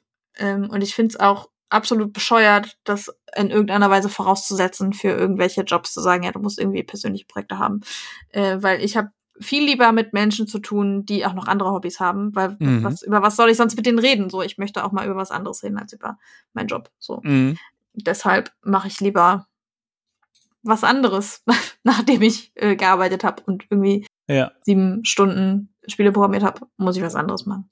Ah, okay. Ja, nee, ich, ich, das ist interessant, weil also wir haben ja schon festgestellt, das war ja bei dir auch so, ne? Da, da gibt es irgendwie so eine magische Anziehung, ne? Also du hast ja dieses, das im Studium gesehen, die, dass es da diesen Kurs gibt und dann hat sich das irgendwie dahin gezogen, wie so ein kleiner Magnet. Und bei mir ist es ja auch so gewesen, irgendwie, so die, also überhaupt dieses ganze Computerthema, ne? Irgendwie hat mich das angezogen. Und, und dann, also ich wusste zwar nicht früher, wie dass man Spiele machen kann professionell, aber ich hatte so schon den Traum so, oh, Spiele machen, das ist ja bestimmt total toll. Also, ne, also hier so Diablo 2, wenn man das anders machen könnte und, und noch andere Grafik rein oder so, das wäre doch super. Und dadurch äh, entstehen dann lauter auch so, so Ideen im Kopf, so, oh, das würde ich gerne machen und das würde ich gerne machen. Und dann, ja, also habe ich zumindest manchmal so diesen Wunsch, oh, ich könnte es ja machen oder probieren oder so. Und wie genauso wie mein kleines Tamagotchi damals, ne? Was wir vorhin äh, besprochen haben. Und, und äh, ich finde das ganz, ganz interessant, dass du das äh, aushältst, sozusagen, diesen ganzen Ideen. Äh, Tumult im Kopf, der bestimmt ja auch bei dir ist, also weil, ne, ähm, äh, und im Zaum zu halten und nicht äh, dann die Freizeit da rein zu verbraten. Ja, du machst das viel, machst, machst du neben deinem Job dann noch deine eigenen Projekte? Ja, aber nicht, nicht Spiele tatsächlich. Was nicht ich Spiele. interessant finde. Ähm, äh, ich mache, äh, also jetzt zum Beispiel gerade nebenbei äh, verfolge ich so einen VFX-Kurs, äh, investiert er sehr viel Zeit rein und, und, und übe halt äh, Effekte. Ist vielleicht doch so ein bisschen Imposter-Syndrom, weil ich irgendwie konstant das Gefühl habe, nicht ausreichend zu wissen, Vielleicht hängt das auch damit zusammen, dass ich eigentlich 3D-Artist war und jetzt halt VFX und da reingerutscht bin sozusagen und deswegen ein bisschen was nachholen muss. Ja, kann auch mhm. sein. Aber ich sag mal so, in meinen, in meinen Träumen äh, arbeite ich schon an coolen Spielen auch mal nebenbei. Ja. Aber ich weiß, dass das so aufwendig ist, dass ich gar nichts anfange, weil es einfach so viel Arbeit ist. Ne?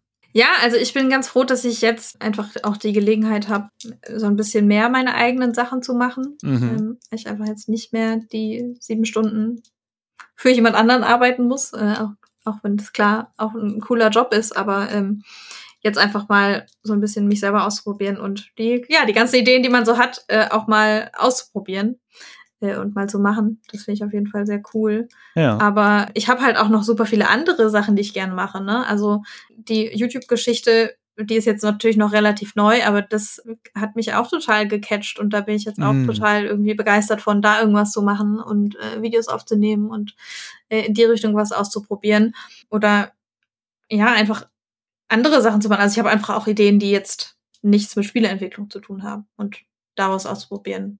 Finde ich auch total schön. Ja, du machst es natürlich richtig, ne? Du machst da einfach direkt eine Firma auf und, und äh, machst da nicht irgendwie nebenbei ein Projekt, sondern es Fulltime und dann äh, wird das dann wahrscheinlich auch fertig, weil sonst äh, bleiben mir viele Sachen auch gern mal unfertig liegen. Ja, hoffentlich wird das fertig. ja, ähm, ja, äh, bestimmt, ja. Äh, das ist, mh, mm, es sei denn, am Ende des Geldes ist noch ganz viel Spiel übrig, aber ja. das, das wollen wir nicht hoffen. Äh, hast, hast, ich, ich frage mich gerade, äh, hast du irgendwie bei Dom was erzählt gehabt, was ihr plant schon? Bin mir gerade nicht sicher, ob du schon was verraten hast. Also ich glaube, wir haben es ganz grob angeschnitten. Äh, ich weiß aber auch gar nicht mehr, wie, wie, wie, wie tief ins Detail wir da gegangen sind. Und es ist natürlich auch noch so, dass wir gerade selber noch an der Detailplanung dran mhm. sind, ähm, weil ja, wir, wir selber erstmal ein bisschen rausfinden müssen, wie macht man das überhaupt?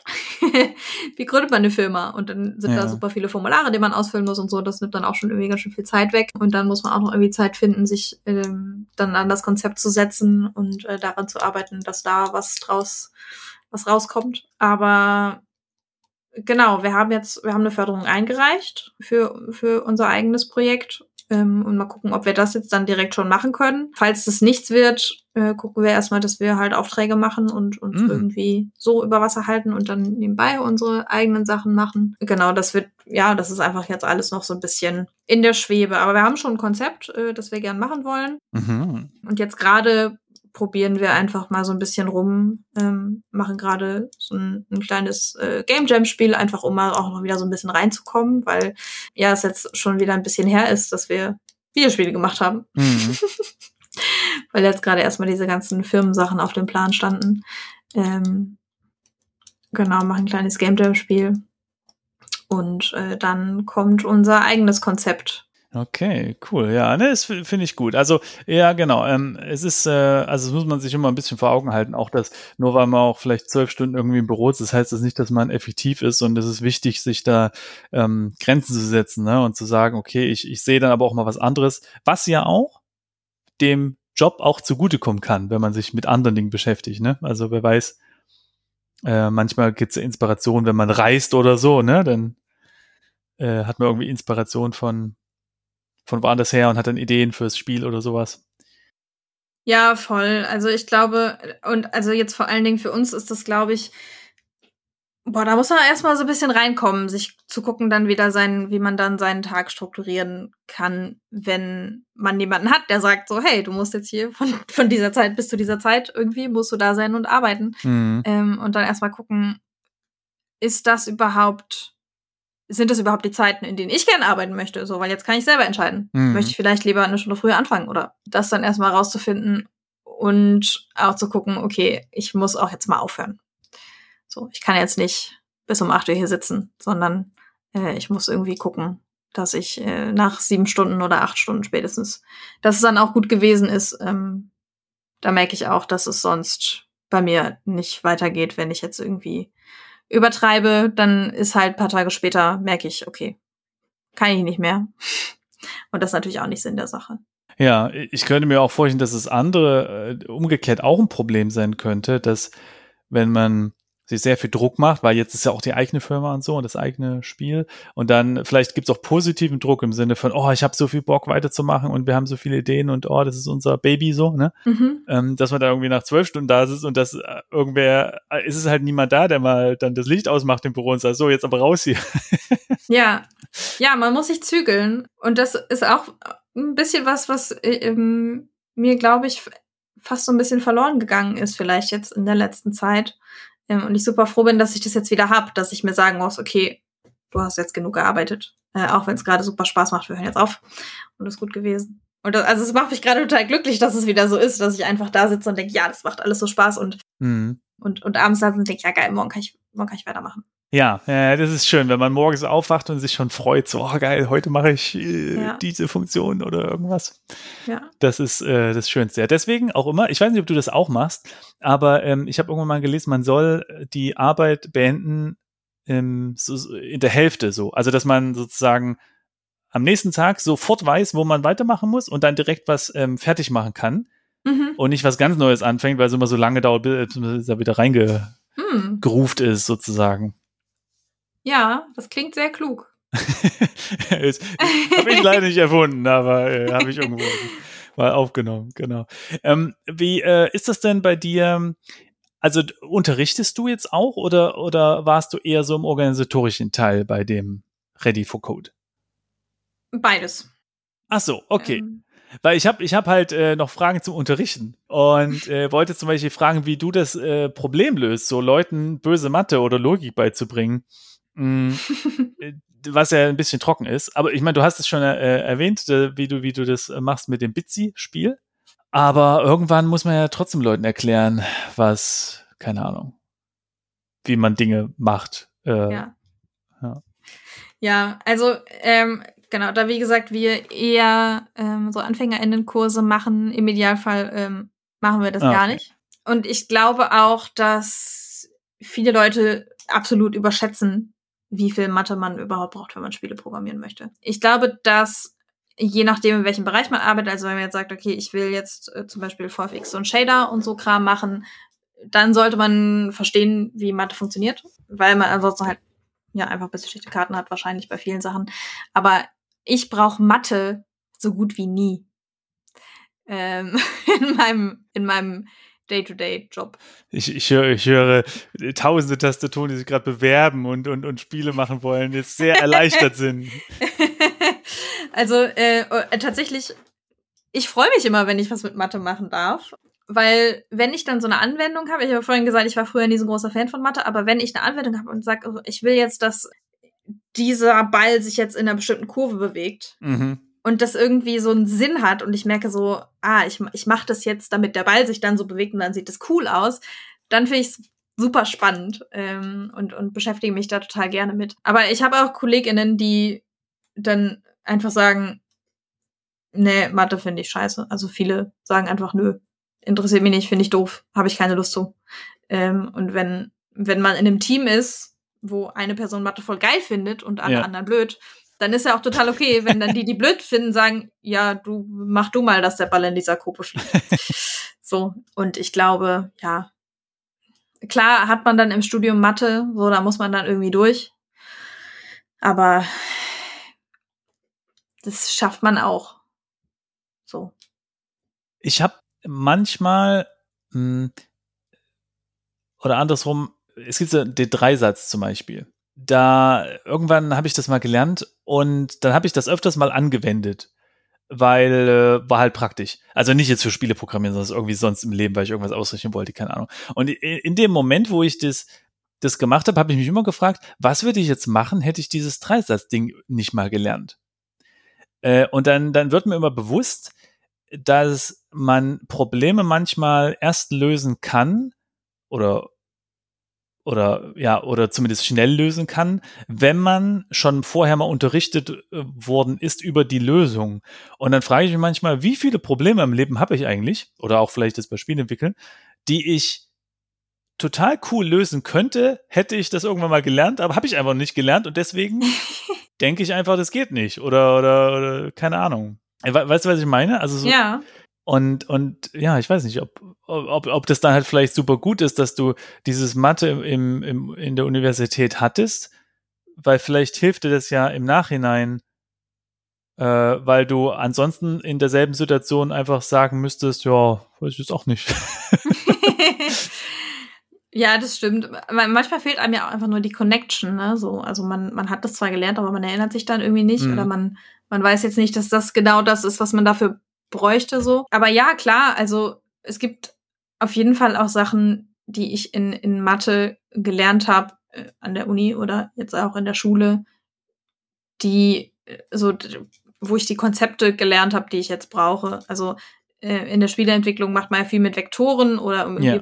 Positionen zu bestimmen und so. Genau. Klar, das sind ja auch Konzepte, die man mal im Matheunterricht gelernt hat. So, aber das, ob man jetzt da die Formel für auswendig können muss, würde ich erstmal in Frage stellen. So. Ich, ich finde es auch immer total schwer, so eine Formel in, in Computersprache umzusetzen. Hm, manchmal, ich, habe jetzt gerade nicht das Beispiel, aber ich weiß, irgendwann letztens hatte ich das nämlich mal, dass da irgendwer hat so eine Formel hingeschrieben mit diesen komischen Zeichen mhm. äh, und ich hatte keine Ahnung, wie ich das umsetzen soll in, in, in, in, in Syntax. Mhm. So. Und ähm, dann hat glücklicherweise irgendwie auf Stack Overflow einer das gemacht gehabt. und dann konnte ich das kopieren. Und dann dachte ich auch so, oh, das, das würde ich aber auch gern können. So Formeln so zu verstehen, dass ich sie in Computercode ja. um, umwandeln kann. Ja. Ja, das ist wahrscheinlich auch einfach ein Skill, den man üben muss, ne? Und wenn man halt immer die Antwort auf Stack Overflow findet, übt man es halt nicht.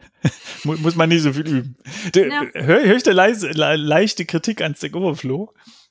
Nee, überhaupt nicht. Ich bin froh, dass es alle Antworten der Welt auf Stack Overflow gibt. Ich hatte, ich hatte nämlich vorhin ähm, hatte ich gegoogelt irgendwie nach, nach lustigen Programmiersachen.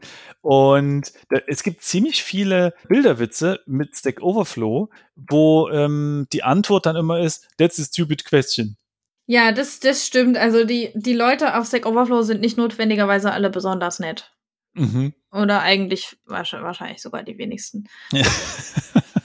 ja, ach, das macht mich auch immer fuchsig, wenn Leute im, im Internet einfach äh, nur zeigen wollen, wie klug sie sind und dann sagen so, ja, aber warum machst du es nicht einfach so und so? Anstatt die Frage zu beantworten. Ah, ja, ja, genau, genau. Aber das komplett, komplett anderes dann hinweisen, ja. Ja. Aber ich fand es einfach interessant, dass es so viele Memes gibt mit This is a stupid question irgendwie, dass das so ein Ding anscheinend dort zu sein scheint. Ich bin da ja nicht ganz oft. Ja, works on my machine. ich hab, ich schick dir, ich schick dir mal ähm, ein, genau, einen lustigen Comic, der das unterstreicht, dass, ähm, und man kann es gar nicht sehen in der Vorschau. Das seht ihr natürlich jetzt auch. Also ich sage es aber für alle äh, Leute, die ähm, die jetzt nicht. Also da, da sitzt also ein Interviewpartner vom Chef oder ja, äh, so Bob, why should we hire you? That's a stupid question. Und dann sagt der Chef, welcome aboard. Und dann sieht man ein rausgesucht, der hat sich bei Stack Overflow beworben. Achso, ist ein Silent and Happiness äh, Comic. Ja, traurig, dass das ist halt von der Realität leider gar nicht so weit entfernt. Ne? okay, dann bin ich froh, dass in meinen Communities, wo wir VFXler zusammensitzen, alle eigentlich ganz, ganz, ganz nett zueinander sind. Hm. Du hast in dem äh, Podcast was erwähnt. Und zwar, dass du ein Spiel mal portiert hast. Jetzt wäre der Zeitpunkt, wo du sagst ja oder nein. Entschuldigung. ja. Genau. Hab ich. Und ich habe mich schon immer gefragt, wie das eigentlich geht, weil so ein Spiel ist ja ein ziemlich komplexes Ding. Also da gibt es ja ganz viele Dateien, ganz viele Code-Dateien, ganz viele Bilder, Texturen, Modelle. Ähm, und wenn man die jetzt von einer äh, Plattform oder von einer Sprache oder von einer Umgebung in eine komplett andere plötzlich portieren muss, habe ich mich auch gefragt, wie, wie, wie fängt man da denn überhaupt an? Weil, weil das ist ja so viel zu tun und, und ich weiß auch gar nicht, wie man das macht. Man kann den Code ja nicht einfach copy und pasten und, äh, und, und selbst wenn das ginge, dann sind ist, ist ja trotzdem alles irgendwie anders in der anderen Umgebung. Also, äh, keine Ahnung, die Bilder müssen anders angelegt werden oder die, die Levels müssen anders aufgebaut werden oder irgendwas. Also ich frage mich, wo fängt man denn überhaupt an? Weil eigentlich ist ja, egal was man macht, es gibt erstmal einen Fehler, weil es falsch ist. ja. Ja, so ist es. Ähm, okay, gut. ja, nee, aber also ja, klar, man, man kann schon gewisse Teile kopieren, natürlich kommt natürlich auch darauf an, von welcher Sprache, in welche Sprache man das ähm, portieren möchte. Manchmal ist die Syntax da wirklich komplett anders. Mhm. Manchmal äh, ändert sie sich ein bisschen, man muss gar nicht so viel anpassen. Aber ja, du hast recht. Also man kopiert was rüber und erstmal ist alles falsch und nichts funktioniert. Und also ich glaube, man stellt sich das oft recht einfach vor, vor allen Dingen, wenn man jetzt sagt, okay, wir machen jetzt in Unity einen PlayStation-Port oder so, da denkt man, ja, das ist so irgendwie nur ein Button und dann drückt man drauf und dann fertig. Mhm. Äh, so läuft das in der Realität ja leider nicht ab. Und wo fängt man an? Man fängt irgendwo an. Ich glaube, wo man anfängt, ist erstmal egal, aber man muss irgendwo anfangen. Ich glaube, man würde einfach da anfangen, auch wo man beim, beim, beim Spiel, ne, wenn man es von, von vorne mhm. machen würde, würde man wahrscheinlich auch irgendwie beim, bei der Charaktersteuerung oder so anfangen und sagen, okay, ich will mich jetzt erstmal hier rumbewegen können. Äh, und da fängt man da an und dann macht man das. Und dann macht man das nächste und kopiert den nächsten Haufen rüber und fixt alle Fehler, die aufkommen und so lange macht man das, bis man fertig ist. Okay, äh, das heißt, du, ähm, du würdest dir also erstmal überlegen, was sind die ersten Schritte, die man jetzt machen müsste, wenn man das gesamte Spiel jetzt komplett neu aufbaut. Sagen wir mal, ein Adventure wäre jetzt zum Beispiel vielleicht einen Charakter darstellen oder oder ein Item, mit dem man interagiert und eine Mauszeiger, so. Äh, und dann würdest du dich in das andere Projekt einarbeiten und gucken, okay, wo sind hier die Dateien, die das regeln? Ja, es kommt ja auch darauf an, ob das das eigene Projekt ist oder ob das mhm. das Projekt von jemand ganz anderem ist. Wenn man Glück hat, ist es ja das eigene Projekt und man weiß schon, ähm, mit was man es da zu tun hat und, und was man da gemacht hat und was man sich dabei gedacht hat. Wenn man sich dann auch noch einarbeiten muss und überhaupt erstmal verstehen muss, was ist das denn eigentlich alles, äh, hat man natürlich, dauert es natürlich wahrscheinlich noch länger und man muss erstmal verstehen, was da passiert. Mhm. Okay. Und wir nehmen jetzt mal an, das wäre jetzt so eine Sprache, die eine andere Syntax hat. Würdest du dann das einfach, ähm, also ich meine, die Logik versteht man ja trotzdem noch, ne? Also was so, so eine Funktion oder sowas macht. Aber ich frage mich, ob man die dann einfach kopiert und dann so mit suchenden Sätzen alles das austauscht, was anders sein muss. Also ich denke zum Beispiel an, ähm, an hier so die, die kleinen Klammern, weißt du, bei so einer Schleife, da manche Sprachen haben ja so diese geschweiften Klammern und manche haben, ja. weiß ich gar nicht, andere Klammern. äh, und, und ob man das dann mit suchenden Sätzen irgendwie macht oder, oder ob man das einfach komplett neu schreibt oder ich, ich kann es mir nicht vorstellen, wie das, wie man da rangeht, so. Also, wenn ich zum Beispiel bei Stack Overflow was suche und ähm, die, die Lösung des Problems ist halt in einer anderen Programmiersprache, ja. äh, würde ich es auch einfach kopieren und dann würde ich es mir mal bei mir einfügen äh, und mal gucken, was alles rot oder kringelt ist. Ah, okay, ja, ja, ja. Hm. Und dann ähm, das halt fixen oder, oder nachprogrammieren, ne? Also sich quasi das unten drunter legen äh, und dann nochmal nachbauen, aber mit der richtigen Syntax. Ja, okay, ja, es macht Sinn, ja. Äh, es funktioniert halt vor allem dann, wenn man so einen Texteditor hat, der einem diese ganze Syntax äh, unterkringelt und so. Wenn, äh, äh wenn, wenn, ähm, wenn du jetzt ganz am Anfang in Notepad gearbeitet hast mit deinem Command-Line-Compiler, äh, dann wird das natürlich schwierig. Ja, da hat man aber sowieso schlechte Karten in jeglicher Hinsicht. Ja, das stimmt. okay, und dann, okay, und dann, ja. Okay, und dann muss es irgendwie so einen QA-Prozess geben, wo man immer so beide Versionen vergleicht, äh, damit auch wirklich alles gleich ist, weil du kannst ja theoretisch durch Fehler oder durch äh, auch aktives äh, ändern. Theoretisch kannst du Sachen halt anders machen. Ne? Also zum Beispiel jetzt die Laufgeschwindigkeit vom Charakter aus Versehen zu schnell, zu langsam ja. oder sowas. Und, und für diese Vergleich ist wahrscheinlich dein QA-Team zuständig, nehme ich an. Ja, kommt auf die Größe vom Studio an, ne? Also ich habe noch nie irgendwo gearbeitet, wo es dann ein richtig großes QA-Team gab. das wäre schön, äh, wenn man einfach jemanden hätte, der das macht. Aber also. ähm, als Indie macht man das halt dann selber. Also. okay, das äh, QA-Team Katrin. Ja. Ähm. Ja, naja, gut, also im Idealfall ähm, als Programmiererin testet man nicht unbedingt selber, weil man halt natürlich selber weiß, wie man es programmiert hat und wie man glaubt, hm. dass SpielerInnen sich verhalten würden und wann verhält man sich so. Ähm, aber jemand anders äh, kann besser testen, ah, weil okay. mh, mm, man ja man selber einfach nicht antizipiert, was was da eigentlich alles falsch gehen kann. Interessant, ja. Also ich habe ja, ich habe nur einmal so ganz am Rande mitgemacht bei einer Portierung. Das war für Reim. Das haben die auf die Switch äh, portiert aber da habe ich nichts von mitbekommen. Ich habe nur noch mal ein paar Effekte noch mal machen sollen, ein bisschen optimierter. Und das Einzige, was ich gelernt habe, ist, dass wenn du auf der Switch testest, weil die Auflösung ein bisschen geringer ist als am Computer, äh, kannst du manche Debug-Anzeigen nicht lesen, die Unreal anbietet, weil die zu lang sind und dann kann man die unteren oh. Zeilen nicht lesen. Hm. Das ist ein bisschen unangenehm. Ähm, ja. ja, das sind meine Erfahrungen mit Portierung und mehr habe ich noch nicht gemacht dabei. Ja, ja, wobei ja so Konsolenports in Unity, ähm, da ist es ja, ne, in dem Fall wäre es jetzt nicht so, dass man den ganzen Code neu schreiben muss, sondern da hat man eben einfach nur einzelne Sachen, die anders sein müssen. Ähm, bei der Switch dann zum Beispiel ja. ähm, hast du dann da auch noch irgendwelche Sachen, die du dir dazu installieren musst und ähm, damit du überhaupt die Switch an deinen Rechner kriegst, damit du da was drauf spielen kannst und so und irgendwelche Plugins, die du installieren musst und Sachen, die du beachten musst für die Switch, irgendwelche Guidelines und so. Ähm, aber du musst zum Glück nicht den ganzen Code neu schreiben in einer anderen mhm. Programmiersprache. Ach so, okay, das macht Unity dann automatisch. Ich weiß gar nicht, ob es nötig ist, das dann umzukompilieren, aber wahrscheinlich für die Switch. Ist ja ein ganz eigenes Gerät, aber das macht Unity dann sozusagen für einen. Genau, Unity übernimmt für dich ähm, den, den Bild einfach dafür zu machen. Okay. Genau, weil das ist ja auch so ein Thema äh, von dir, ne? Es ist so äh, für verschiedene Plattformen ähm, zu portieren oder, oder das anzupassen. Das hast du ja, hast du ja auch Erfahrung mitmachen dürfen, ja. Ja, genau. Also viele Spiele bei Studio Fitzbin, äh, an denen ich mitgearbeitet habe, waren eben auch, äh, haben wir auch für verschiedene Plattformen dann äh, released. Also Mobile, äh, Konsolen, PC, Mac und so. Und gab es da, also das Erste, was mir jetzt in den ähm, Kopf springt, ist so, dass die Steuerung da ja ein Riesending ist. Aber abgesehen davon gibt es vielleicht noch andere Sachen, wo, die, wo du gesagt hast, ach guck, das äh, hätte ich nicht gedacht, dass das so viel Aufwand nochmal. Weil es ist ja, äh, wie du gesagt hast, nicht nur ein Button drückt Ja. und dann ist alles fertig. ja, genau, ja. Also ich, ich glaube, zuerst mal denkt man vielleicht auch gar nicht dran, dass ähm, man natürlich nicht mit einem Controller an ein Handy kann. So, da muss man dann Mhm.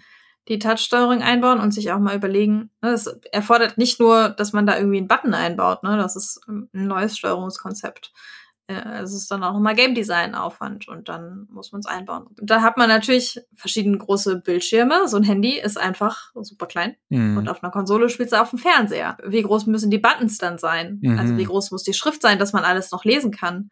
Auf dem Handy nimmt der Button dann vielleicht irgendwie ein Viertel vom ganzen Bildschirm ein, damit du überhaupt lesen kannst, was da drauf steht, weil es sonst einfach viel zu klein ist. Auf dem PC sitzt du direkt vor einem größeren Monitor, da ist der Button irgendwie nur ein, weiß ich nicht, ein Zwanzigstel Ja. breit vom Bildschirm oder so. Und wie macht man das, dass es dann immer noch alles schön aussieht? Mhm. muss man dann auch, das ist dann wieder UI-Aufwand. Performance ist ein Thema. Also so ein Handy kann natürlich, ähm, hat natürlich nicht so viel Power wie so eine Konsole zum Beispiel oder ein Gaming-PC. Wie kriege ich das hin, dass das überhaupt auf dem Handy läuft? Mit den ganzen Effekten, die ich da gebaut habe. Deswegen musstest du wahrscheinlich auch für die Switch neue Effekte bauen, oder? Weil, Ja. weil die einfach viel zu krass waren und die Switch gesagt hat so, nee, ich laufe jetzt noch mit 10 FPS. ja, ja, genau. Also Performance war das der Grund, ja. Es war nicht, dass die zu viel Geld hatten und nochmal dachten, ach komm, wir holen nochmal den Simon vorbei. Genau, das stimmt. Ja. Wie, Mhm. wie hast du das dann gemacht, dass die Effekte auf der Switch liefen? das oft ist es so, dass ähm, wenn wenn man so also Effekte äh, bestehen meistens aus verschiedenen Elementen. Ähm, also zum Beispiel jetzt bei einem Feuer hätte man den Rauch und und die Flammen und Funken noch dazu und vielleicht von mir aus noch ein Lensflare, wenn es sein muss oder so. Und äh, das ist bei vielen Effekten so, dass es äh, ganz verschiedene Elemente gibt. Und wenn man so rumprobiert und den Effekt erstmal machen will und erstmal überhaupt rausfinden muss, was muss ich machen, damit er gut aussieht, kann es sein, dass man nicht perfekt optimiert und dann schmeißt Mhm. man verschiedene Elemente zusammen, irgendwann sieht's geil aus und äh, man freut sich. Und eigentlich, merkt man gar nicht, aber eigentlich könnte man vielleicht auch äh, denselben Rauch hinbekommen, wenn man nicht äh, 500, sondern nur 20 Partikel macht, aber die vielleicht ein bisschen größer oder so oder eine andere Textur nimmt ähm, oder ein ganzes Element rausschmeißt, weil man es gar nicht mehr richtig wahrnimmt, weil es eh nur so, keine Ahnung, subtile Funken waren oder irgend sowas. Und das heißt, ich habe mir dann erstmal ein Video gemacht von dem Effekt und habe dann geguckt, okay, was ist denn alles drin? Und dann ist mir eben aufgefallen, ach guck mal, das sieht man ja gar nicht mehr. Oder das äh, ähm, könnte man noch optimieren, ja. Und dann, Mhm. also zum Beispiel, ne, zu viele Partikel, und dann habe ich mir überlegt, okay, könnte man da eine andere Textur drauf machen oder so. Oder äh, statt ja ganz vielen Partikeln eben einen Zylinder äh, nehmen und dort drauf eine Textur mappen oder irgend sowas.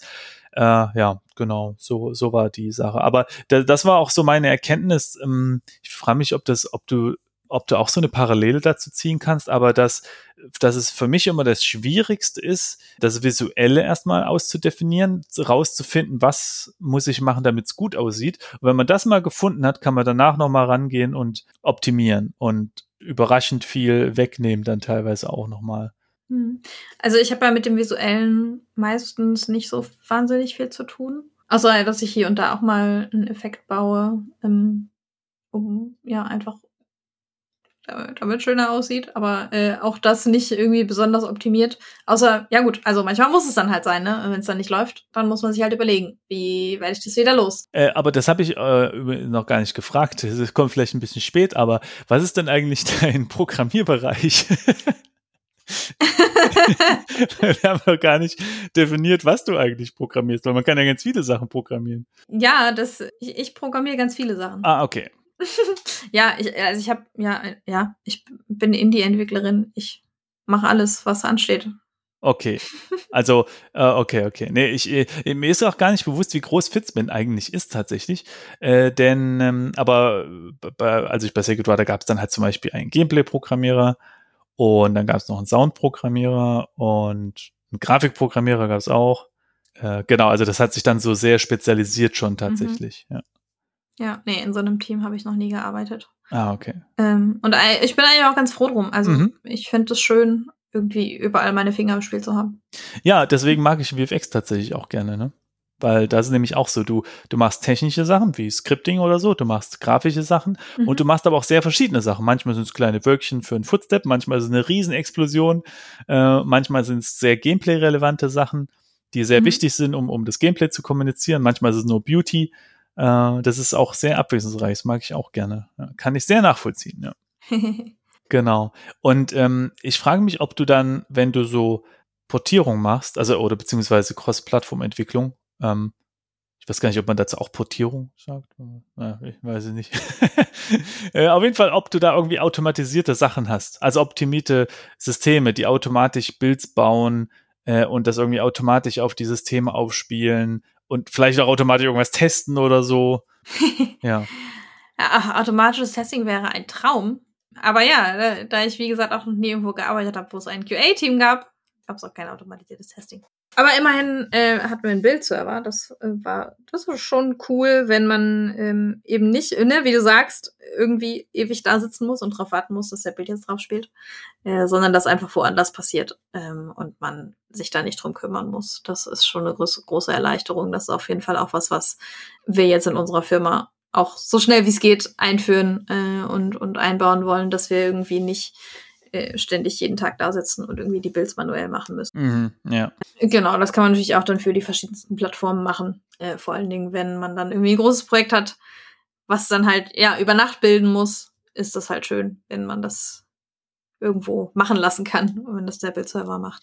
Äh, ansonsten gibt's ja auch über Unity selber, Unity hat ja auch Cloud-Builds, wo man das automatisieren lassen kann. Wobei ich damit noch gar nicht, oder habe ich das schon mal gemacht? Mal kurz überlegen. Ich glaube nicht, dass ich damit schon mal jemals irgendwie großartig ein Bild gemacht habe mit dem Unity Cloud Bild, aber funktioniert wahrscheinlich auch. Ich ähm, frage mich, ist mir gerade nur so in den Kopf gekommen, wenn ich etwas mache, dann teste ich das immer lokal und gebe das dann zu QA, bevor ich es einchecken kann. Aber in der Programmierung, also vor allem, also wenn, wenn du jetzt Sachen auf den Bildserver schieben willst, musst du sie ja erst einchecken dann wird der Bild gebaut und dann kann jemand gucken, ob es funktioniert hat. Ja. Äh, fühlt sich das, fühlt sich das komisch an? Also so sozusagen Dinge, also fast ungetestet einzuchecken? Frage ich mich gerade.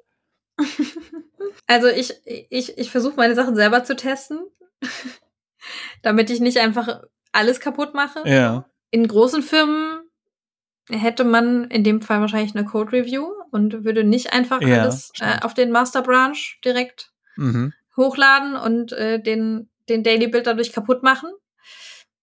Aber ich, wenn man es nicht anders gewohnt ist äh, und das halt seit Jahren so läuft, ist das nicht komisch, nee.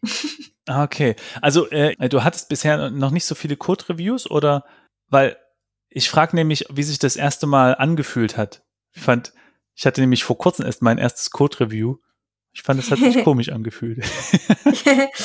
ja, es hat sich ähm, nie so richtig durchgesetzt, leider. Also ich fand das immer cool, sich das mal gemeinsam auch nochmal anzugucken ja. ähm, und, und, und mit den anderen im Team zu besprechen, so, hey, ist das so cool oder kann man es vielleicht anders besser machen? Aber sobald die Zeit halt eng wird, ist mm. das halt immer das Erste gewesen, was hinten übergefallen ist. Ja, ja, ja. Ja, deswegen. Äh, kannst du äh, für, für all die jetzt noch kurz jetzt zuhören und jetzt denken, hey, Code Review, was ist das? Äh, ganz kurz zusammenfassen, was es eigentlich ist. Also ich, äh, ich kenne es eben nur äh, aus dem, wie wir es gemacht haben. Das ist sicherlich nicht das, wie man es in einer großen Firma macht, aber ähm, wir haben uns einfach gemeinsam angeguckt, ähm, was, was programmiert worden ist. Also was jeder gemacht hat in der Woche oder in dem Zeitrahmen, ich weiß gar nicht, was der Zeitrahmen war, äh, gemeinsam angeguckt wie sieht es aus, was könnte man daran noch verbessern, bevor wir es dann in den Main Branch holen und, und ja. auf den und auf den Bildern. Genau, ich finde das nämlich auch eigentlich ein super Ding. Äh, ich glaube, ich hatte das auch irgendwann mal besprochen schon und da hatte ich auch mal gemeint, eigentlich wäre auch so ein Grafik-Review voll cool. Weil, weil es geht ja auch darum, also nicht nur so der Kontrolle der Fehler, es geht ja auch darum, voneinander zu lernen, ne? Mhm. Und ja, äh, ich glaube, sich auch noch mal an die Grafiken zu setzen und, und da auch noch mal drüber zu gucken und so. Okay, ich meine, das passiert natürlich nebenbei auch so ein bisschen, ne, mit dem Art-Lied äh, oder so. Äh, klar gibt's dann schon während des Modellierungsprozesses zum Beispiel auch schon Vorgaben und so. Aber am Ende auch noch mal drüber zu gucken, weiß ich, könnte ich mir auch vorstellen, dass man da noch mal was lernen kann, wenn, wenn da zu viele Dreiecke irgendwo sind oder so. ja, voll. Also es ist total hilfreich, sich einfach auch regelmäßig zu treffen mit, mit seinem Team und, und darüber zu sprechen, wie man Sachen macht, weil ich glaube, das ist im Alltag einfach passiert dann einfach nicht so oft, ne? Mhm, weil du bist ja. dann halt so fokussiert auf, ja, okay, dieser und dieser Task, der muss jetzt fertig gemacht werden äh, und sprichst ja. dann vielleicht irgendwie mit dem Game Design Team und mit dem Art Team und so, ähm, aber halt nicht mit, mit deinem eigenen Team und, und mit, den, mit den ProgrammiererInnen dann, um, um zu gucken, ist das, wie ich das mache, überhaupt schlau oder fällt jemand anderem vielleicht was viel Besseres ein, wie man es machen kann? Ja, oder so Sachen, die man nicht denkt. Ich, ich habe zum Beispiel so ein Ding, habe ich nie drüber nachgedacht, aber ähm, Strings zu vergleichen, also kleine, kleine ja, Texte, te also ja, also man kann in eine Variable ein String speichern. Das ist kein Unterhöschen, sondern das ist eine Folge von Characters, also von Buchstaben, ja. Und also Worte. Und und, ähm, und die zu vergleichen, ist wohl irgendwie performance-intensiv. Keine Ahnung warum, aber ist halt so.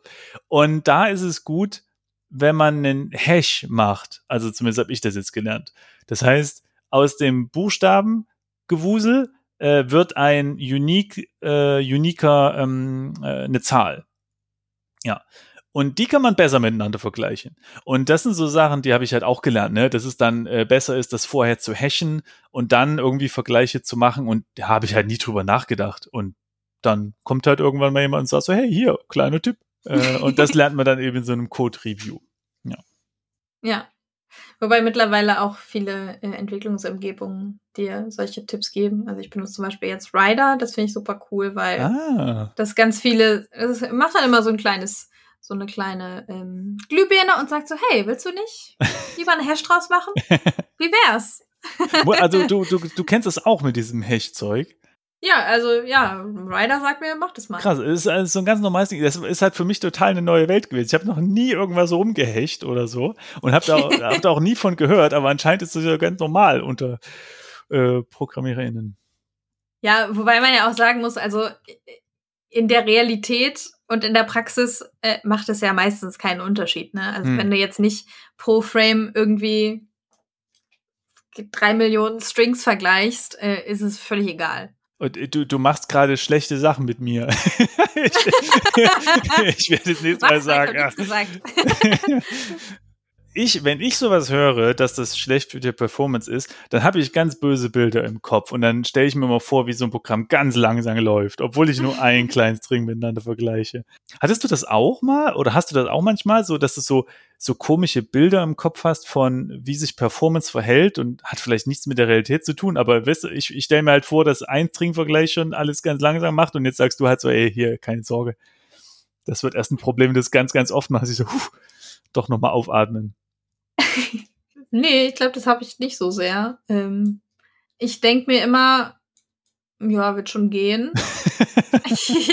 nee, äh, ich bin tatsächlich, ähm, mir macht es total Spaß, Performance zu optimieren. Also hm. ich liebe das irgendwie dann in den Profiler zu gucken und zu gucken, an welcher Stelle hakt es denn jetzt und, und wo kann ich noch was verbessern. Jetzt im Gegensatz dazu zu gucken, habe ich alle meine Strings gehasht. Mhm. Weil, ja, das halt dann keinen so großen Unterschied macht und ich dann denke, ja. ich kann meine Zeit dann besser da rein investieren, die großen Probleme zu fixen, ja. als ganz viele kleine. Das stimmt. Das hat mir mal ein Programmierer gesagt. Geh in Profiler, guck dir an, was am meisten Zeit frisst und fix das zuerst und nicht die ganzen Sachen, die da drunter kommen. Das kommt später. Genau. Ja. Und ich, ich finde, das ist schön. Das ist so eine richtige, so ein bisschen so eine Detektivarbeit. Mhm. So, man ist dann so, man muss dann suchen, wo das jetzt liegt und, und was da genau das Problem ist. Und irgendwie finde ich, das ist, ähm, es macht irgendwie total viel Spaß. Ja, schon. Das, das Unbefriedigende finde ich aber ist, wenn du ein Detektiv oder eine Detektivin bist, ne, und du klärst äh, das Verbrechen auf, dann ist am Ende eine Lösung, die sehr befriedigend ist. Ja, du hast im besten Fall geklärt, was hier passiert ist. Und die böse Person, die das äh, getan hat, ist im Gefängnis. äh, bei Performance-Optimierung ist es so, du findest raus, was das Problem ist, und du hast 0,02 Frames Verbesserung. Äh, und, und, und um, um, um dann wirklich viel zu machen, muss man ja ganz viele von diesen kleinen Problemen lösen. Also, oder, oder, also, das stimmt, außer du hast an irgendeiner Stelle halt richtig verkackt und, und, und die Stelle ist dann schon die, die alles rausreißt. Gut, wenn ein Programmierer irgendwann rausfindet, wo meine drei Millionen Hashes, äh, nee, äh, Dings, Dings Strings verglichen werden und ich habe es nicht gehasht. Genau, das stimmt. Aber ist es selten sowas, oder? Hast du das öfters gehabt? So einen richtig coolen, so, ey, ich, ich habe hier den Fehler gefunden, dann boom, von 10 auf 30 Frames. Also, es kommt ja schon öfter vor, dass, dass eine Sache der Auslöser ist für okay. irgendwas, das nicht funktioniert so. Ähm, aber meistens ist die Lösung ja nicht einfach, ich mache die Stelle dann aus oder so. Mhm. Weil stimmt. Die, die, die, man braucht es ja irgendwie trotzdem. ja, so, du kannst ja einfach sagen, ja, ich mache jetzt den Effekt aus. Fertig, Problem gelöst. So, weil dann kommt jemand aus dem A-Team und sagt, äh, nein, der Effekt muss rein, weil sieht schön aus. Ja. Und dann musst du dir was überlegen. Und manchmal fällt dir was Gutes ein, dann ist es super und du denkst, ja, jetzt habe ich mir hier was voll Gutes ausgedacht. Und manchmal ist es einfach hässlich, was du da baust. Ähm. hm. Und du machst so, einen, machst so einen hässlichen Quickfix und der bleibt dann drin, weil es ist keine Zeit mehr und so, das hatten wir ja gerade schon. Yeah. Ja. Ja. Okay, ja, verstehe ich, ja. Und das Gemeine ist ja, für den, äh, für mich zum Beispiel von außen sieht's aus wie so ein, das Projekt glänzt wieder, es poliert und es funktioniert und nur du weißt ja, was da äh, vielleicht äh, für rostige Zahnräder zusammengreifen. äh, es funktioniert, ne? aber für mich ist alles shiny und äh, nur du hast den Einblick nach da hinten. Ne? Ja. Abschließend wollte ich noch mal fragen, ähm, okay, nee, was, was deine Zukunftsplanung ist, wissen wir ja schon, nämlich ein eigenes Studio. Sehr cool. aber äh, ich dachte, weil du ja auch so in dem Educational-Bereich unterwegs bist, ähm, ob du äh, so ein paar Worte ähm, sagen würdest, ähm, wenn jetzt jemand zuhört und vielleicht interessiert ist an, ähm, an so Spieleentwicklung. Vielleicht hast du so ein paar motivierende Worte. Was würdest du den Leuten raten? Was würde ich raten? Oder, oder vielleicht Uff. auch etwas, was äh, etwas, was du dir selbst äh, geraten hättest, woll, wollen hättest, würden, ähm, bevor du jetzt den Einstieg in die Branche gemacht hast dann? Ich glaube, das ist am Anfang, ähm, es kann halt super überwältigend wirken, wenn man sich erstmal so alles anguckt, was man alles so können muss ähm, und was es auch für krasse Leute gibt und was für krasse Sachen die machen können. Äh, das kann einen, glaube ich, ganz schön demotivieren. Also für mich war auch Imposter-Syndrom echt immer ein großes Ziel. Es ist auch immer noch. Also es ist jetzt immer noch nicht so, dass ich denke, ich kann alles und äh, so, sondern ich denke mehr so, hm, Hoffentlich findet keiner raus, dass ich eigentlich keine Ahnung habe. ähm, und ja, ich glaube, vielleicht hilft es irgendjemandem. Hey, das ist total okay. Mhm. Mir geht's auch so. Ich äh, denke das auch. Viele Menschen denken das von sich, dass sie keinen Plan haben und äh, ja. schaffen es trotzdem irgendwie. Ja, und ich glaube, der, der Rat ist einfach anfangen und einfach machen ähm, und Spaß dran haben, wenn es geht. Wenn es keinen Spaß macht, vielleicht nicht machen. Ein guter Tipp, ganz allgemein ja. fürs Leben. Okay. Und hast du etwas, von dem du dir wünschst, was dich Leute öfters fragen sollten? Ganz allgemein oder in so Interviews wie jetzt oder äh, ja. Was Leute mich öfter oder im fragen Job. sollten. Genau. Und mich sollten öfter Leute fragen, ob ich in ihrem Podcast sein will. Eine gute Antwort, genau. nee, ist, äh, ist, ist schön. Okay, das ist äh, mein, meine Antwort äh, war, als ich die Frage das erste Mal gestellt bekommen habe, war, was können wir tun, damit dein Workflow besser ist? Weil ich mich immer so aufrege über schlechte Tools, weißt du? Und ich fände es geil, wenn irgendwer kommt so, hey du, ich habe Zeit, äh, was kann ich tun, damit äh, du schnell arbeiten kannst? Oder so, wow. Ja. Ja. Was würdest du dann antworten? Naja, äh, also also das ist ja dann schon die Antwort zu sagen. Also ich müsste dann die Details ausklamüsern mit der Person natürlich, was jetzt äh, gemacht werden soll. Aber ein klassisches Problem äh, bei Custom Engines, ich habe jetzt ja schon mit drei verschiedenen gearbeitet, ist zum Beispiel Hot Reload, ja.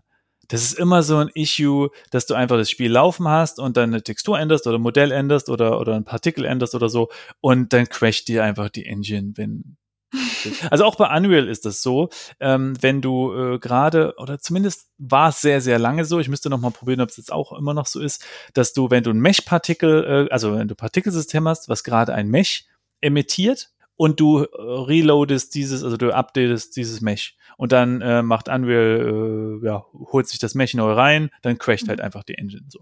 Es war halt sehr lange so. Und das äh, Faktor 10 hast du halt in Custom Engines ganz gerne, Mhm. zumindest meiner Erfahrung nach. Und da würde ich mir schon auch freuen, wenn jemand sagen würde, ja, ich fix das mal.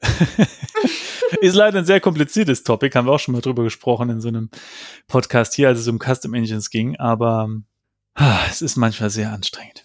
Ja, es klingt mir auch nicht nach einem Thema, das man mal so fixt, wenn man sagt, oh du, ich habe mal hier ein bisschen Zeit, was soll ich dir Nee, helfen? nee, Oh, leider fix nicht. doch mal die Engine. Okay. Leider nicht. Aber auch eine andere Sache, die, die mit Custom Engines auch gerne mal einherkommt, sind kaum UI. Zum Beispiel ein Mhm. Materialeditor ist dann halt dein Texteditor. Ne? Und dann kannst du halt Materialien und Farben äh, und Texturen zuweisen. Das machst du alles schön in Text. Da entstehen natürlich auch viele schöne Fehler. Also, Hm. äh, dass du halt mal ein Leerzeichen zu viel machst und dann wird es einfach nicht geladen und du weißt nicht warum. Ähm, Hm. Oder du darfst deine Farbe einstellen und weißt du, für einen Artist ist es schon ein bisschen doof, irgendwelche Zahlenwerte einzugeben, statt jetzt so einen Ja. schönen Color Picker zu haben, wo man da Sachen rumschieben kann und Farben sehen kann. Ja. Ja. So eine Sache, Puh. ne? Also da ist auf jeden Fall immer eine Menge zu tun bei äh, sowas, genau. Ah ja. Die Leute, äh, ich glaube, die Leute, die jetzt zuhören, die freuen sich schon, weil ich mecker so oft über die Sachen. die, ich, bin schon, ich bin schon bekannt in unserem Discord als äh, der Typ mit der Custom Engine Allergie. Ja, ja genau. Ja, schön. Ähm, Gibt es äh, noch etwas, was du gern loswollen äh, würdest, was ich jetzt nicht gefragt habe? Vielleicht irgendwas, wo du sagst, hey, das hat mir jetzt noch gefehlt. Uff. Ich weiß, schon gar, ich weiß schon gar nicht mehr, über was wir alles gesprochen haben. Ja, da, dann ist er Nee, gut. alles gut. Da, dann ist gut. Nee, hätte ja nur sein können, dass du d- da sitzt so mit, mit zitternden äh, Daumen und sagst, äh, ich warte aber noch auf dieses eine Ding, das wollte ich noch sagen. äh, Nee. okay, super. Na dann, äh, ja, du, dann danke ich dir, dass du hier mit dabei warst. Danke für die Einladung. Sehr gerne. Ich äh, freue mich sehr, äh, dass du ihr gefolgt bist, also der Einladung, weil, ähm, genau, ich habe dich ja schon länger auf dem Schirm gehabt und jetzt hat's geklappt. Das hat mich sehr gefreut. Hm. Äh, ja, und dann wünsche ich dir noch ganz, ganz viel Erfolg, äh, wirklich für die äh, Firma. Das sind ja wirklich spannende Zeiten und ich bin sehr gespannt, was ihr da ähm, produziert. Und genau, wenn, wenn ihr irgendwann Social Media habt, äh, dann, dann äh, retweete ich auch gerne Updates zu eurem Projekt oder sowas. Genau. Yay. Das, Sehr cool. äh, das bald ich im Hinterkopf. Bin sehr gespannt. Gebe ich Bescheid. Super, also dann viel Erfolg. Danke, dass du da warst und äh, hoffentlich bis bald. Ja. ja, danke dir. Tschüss. Tschüss.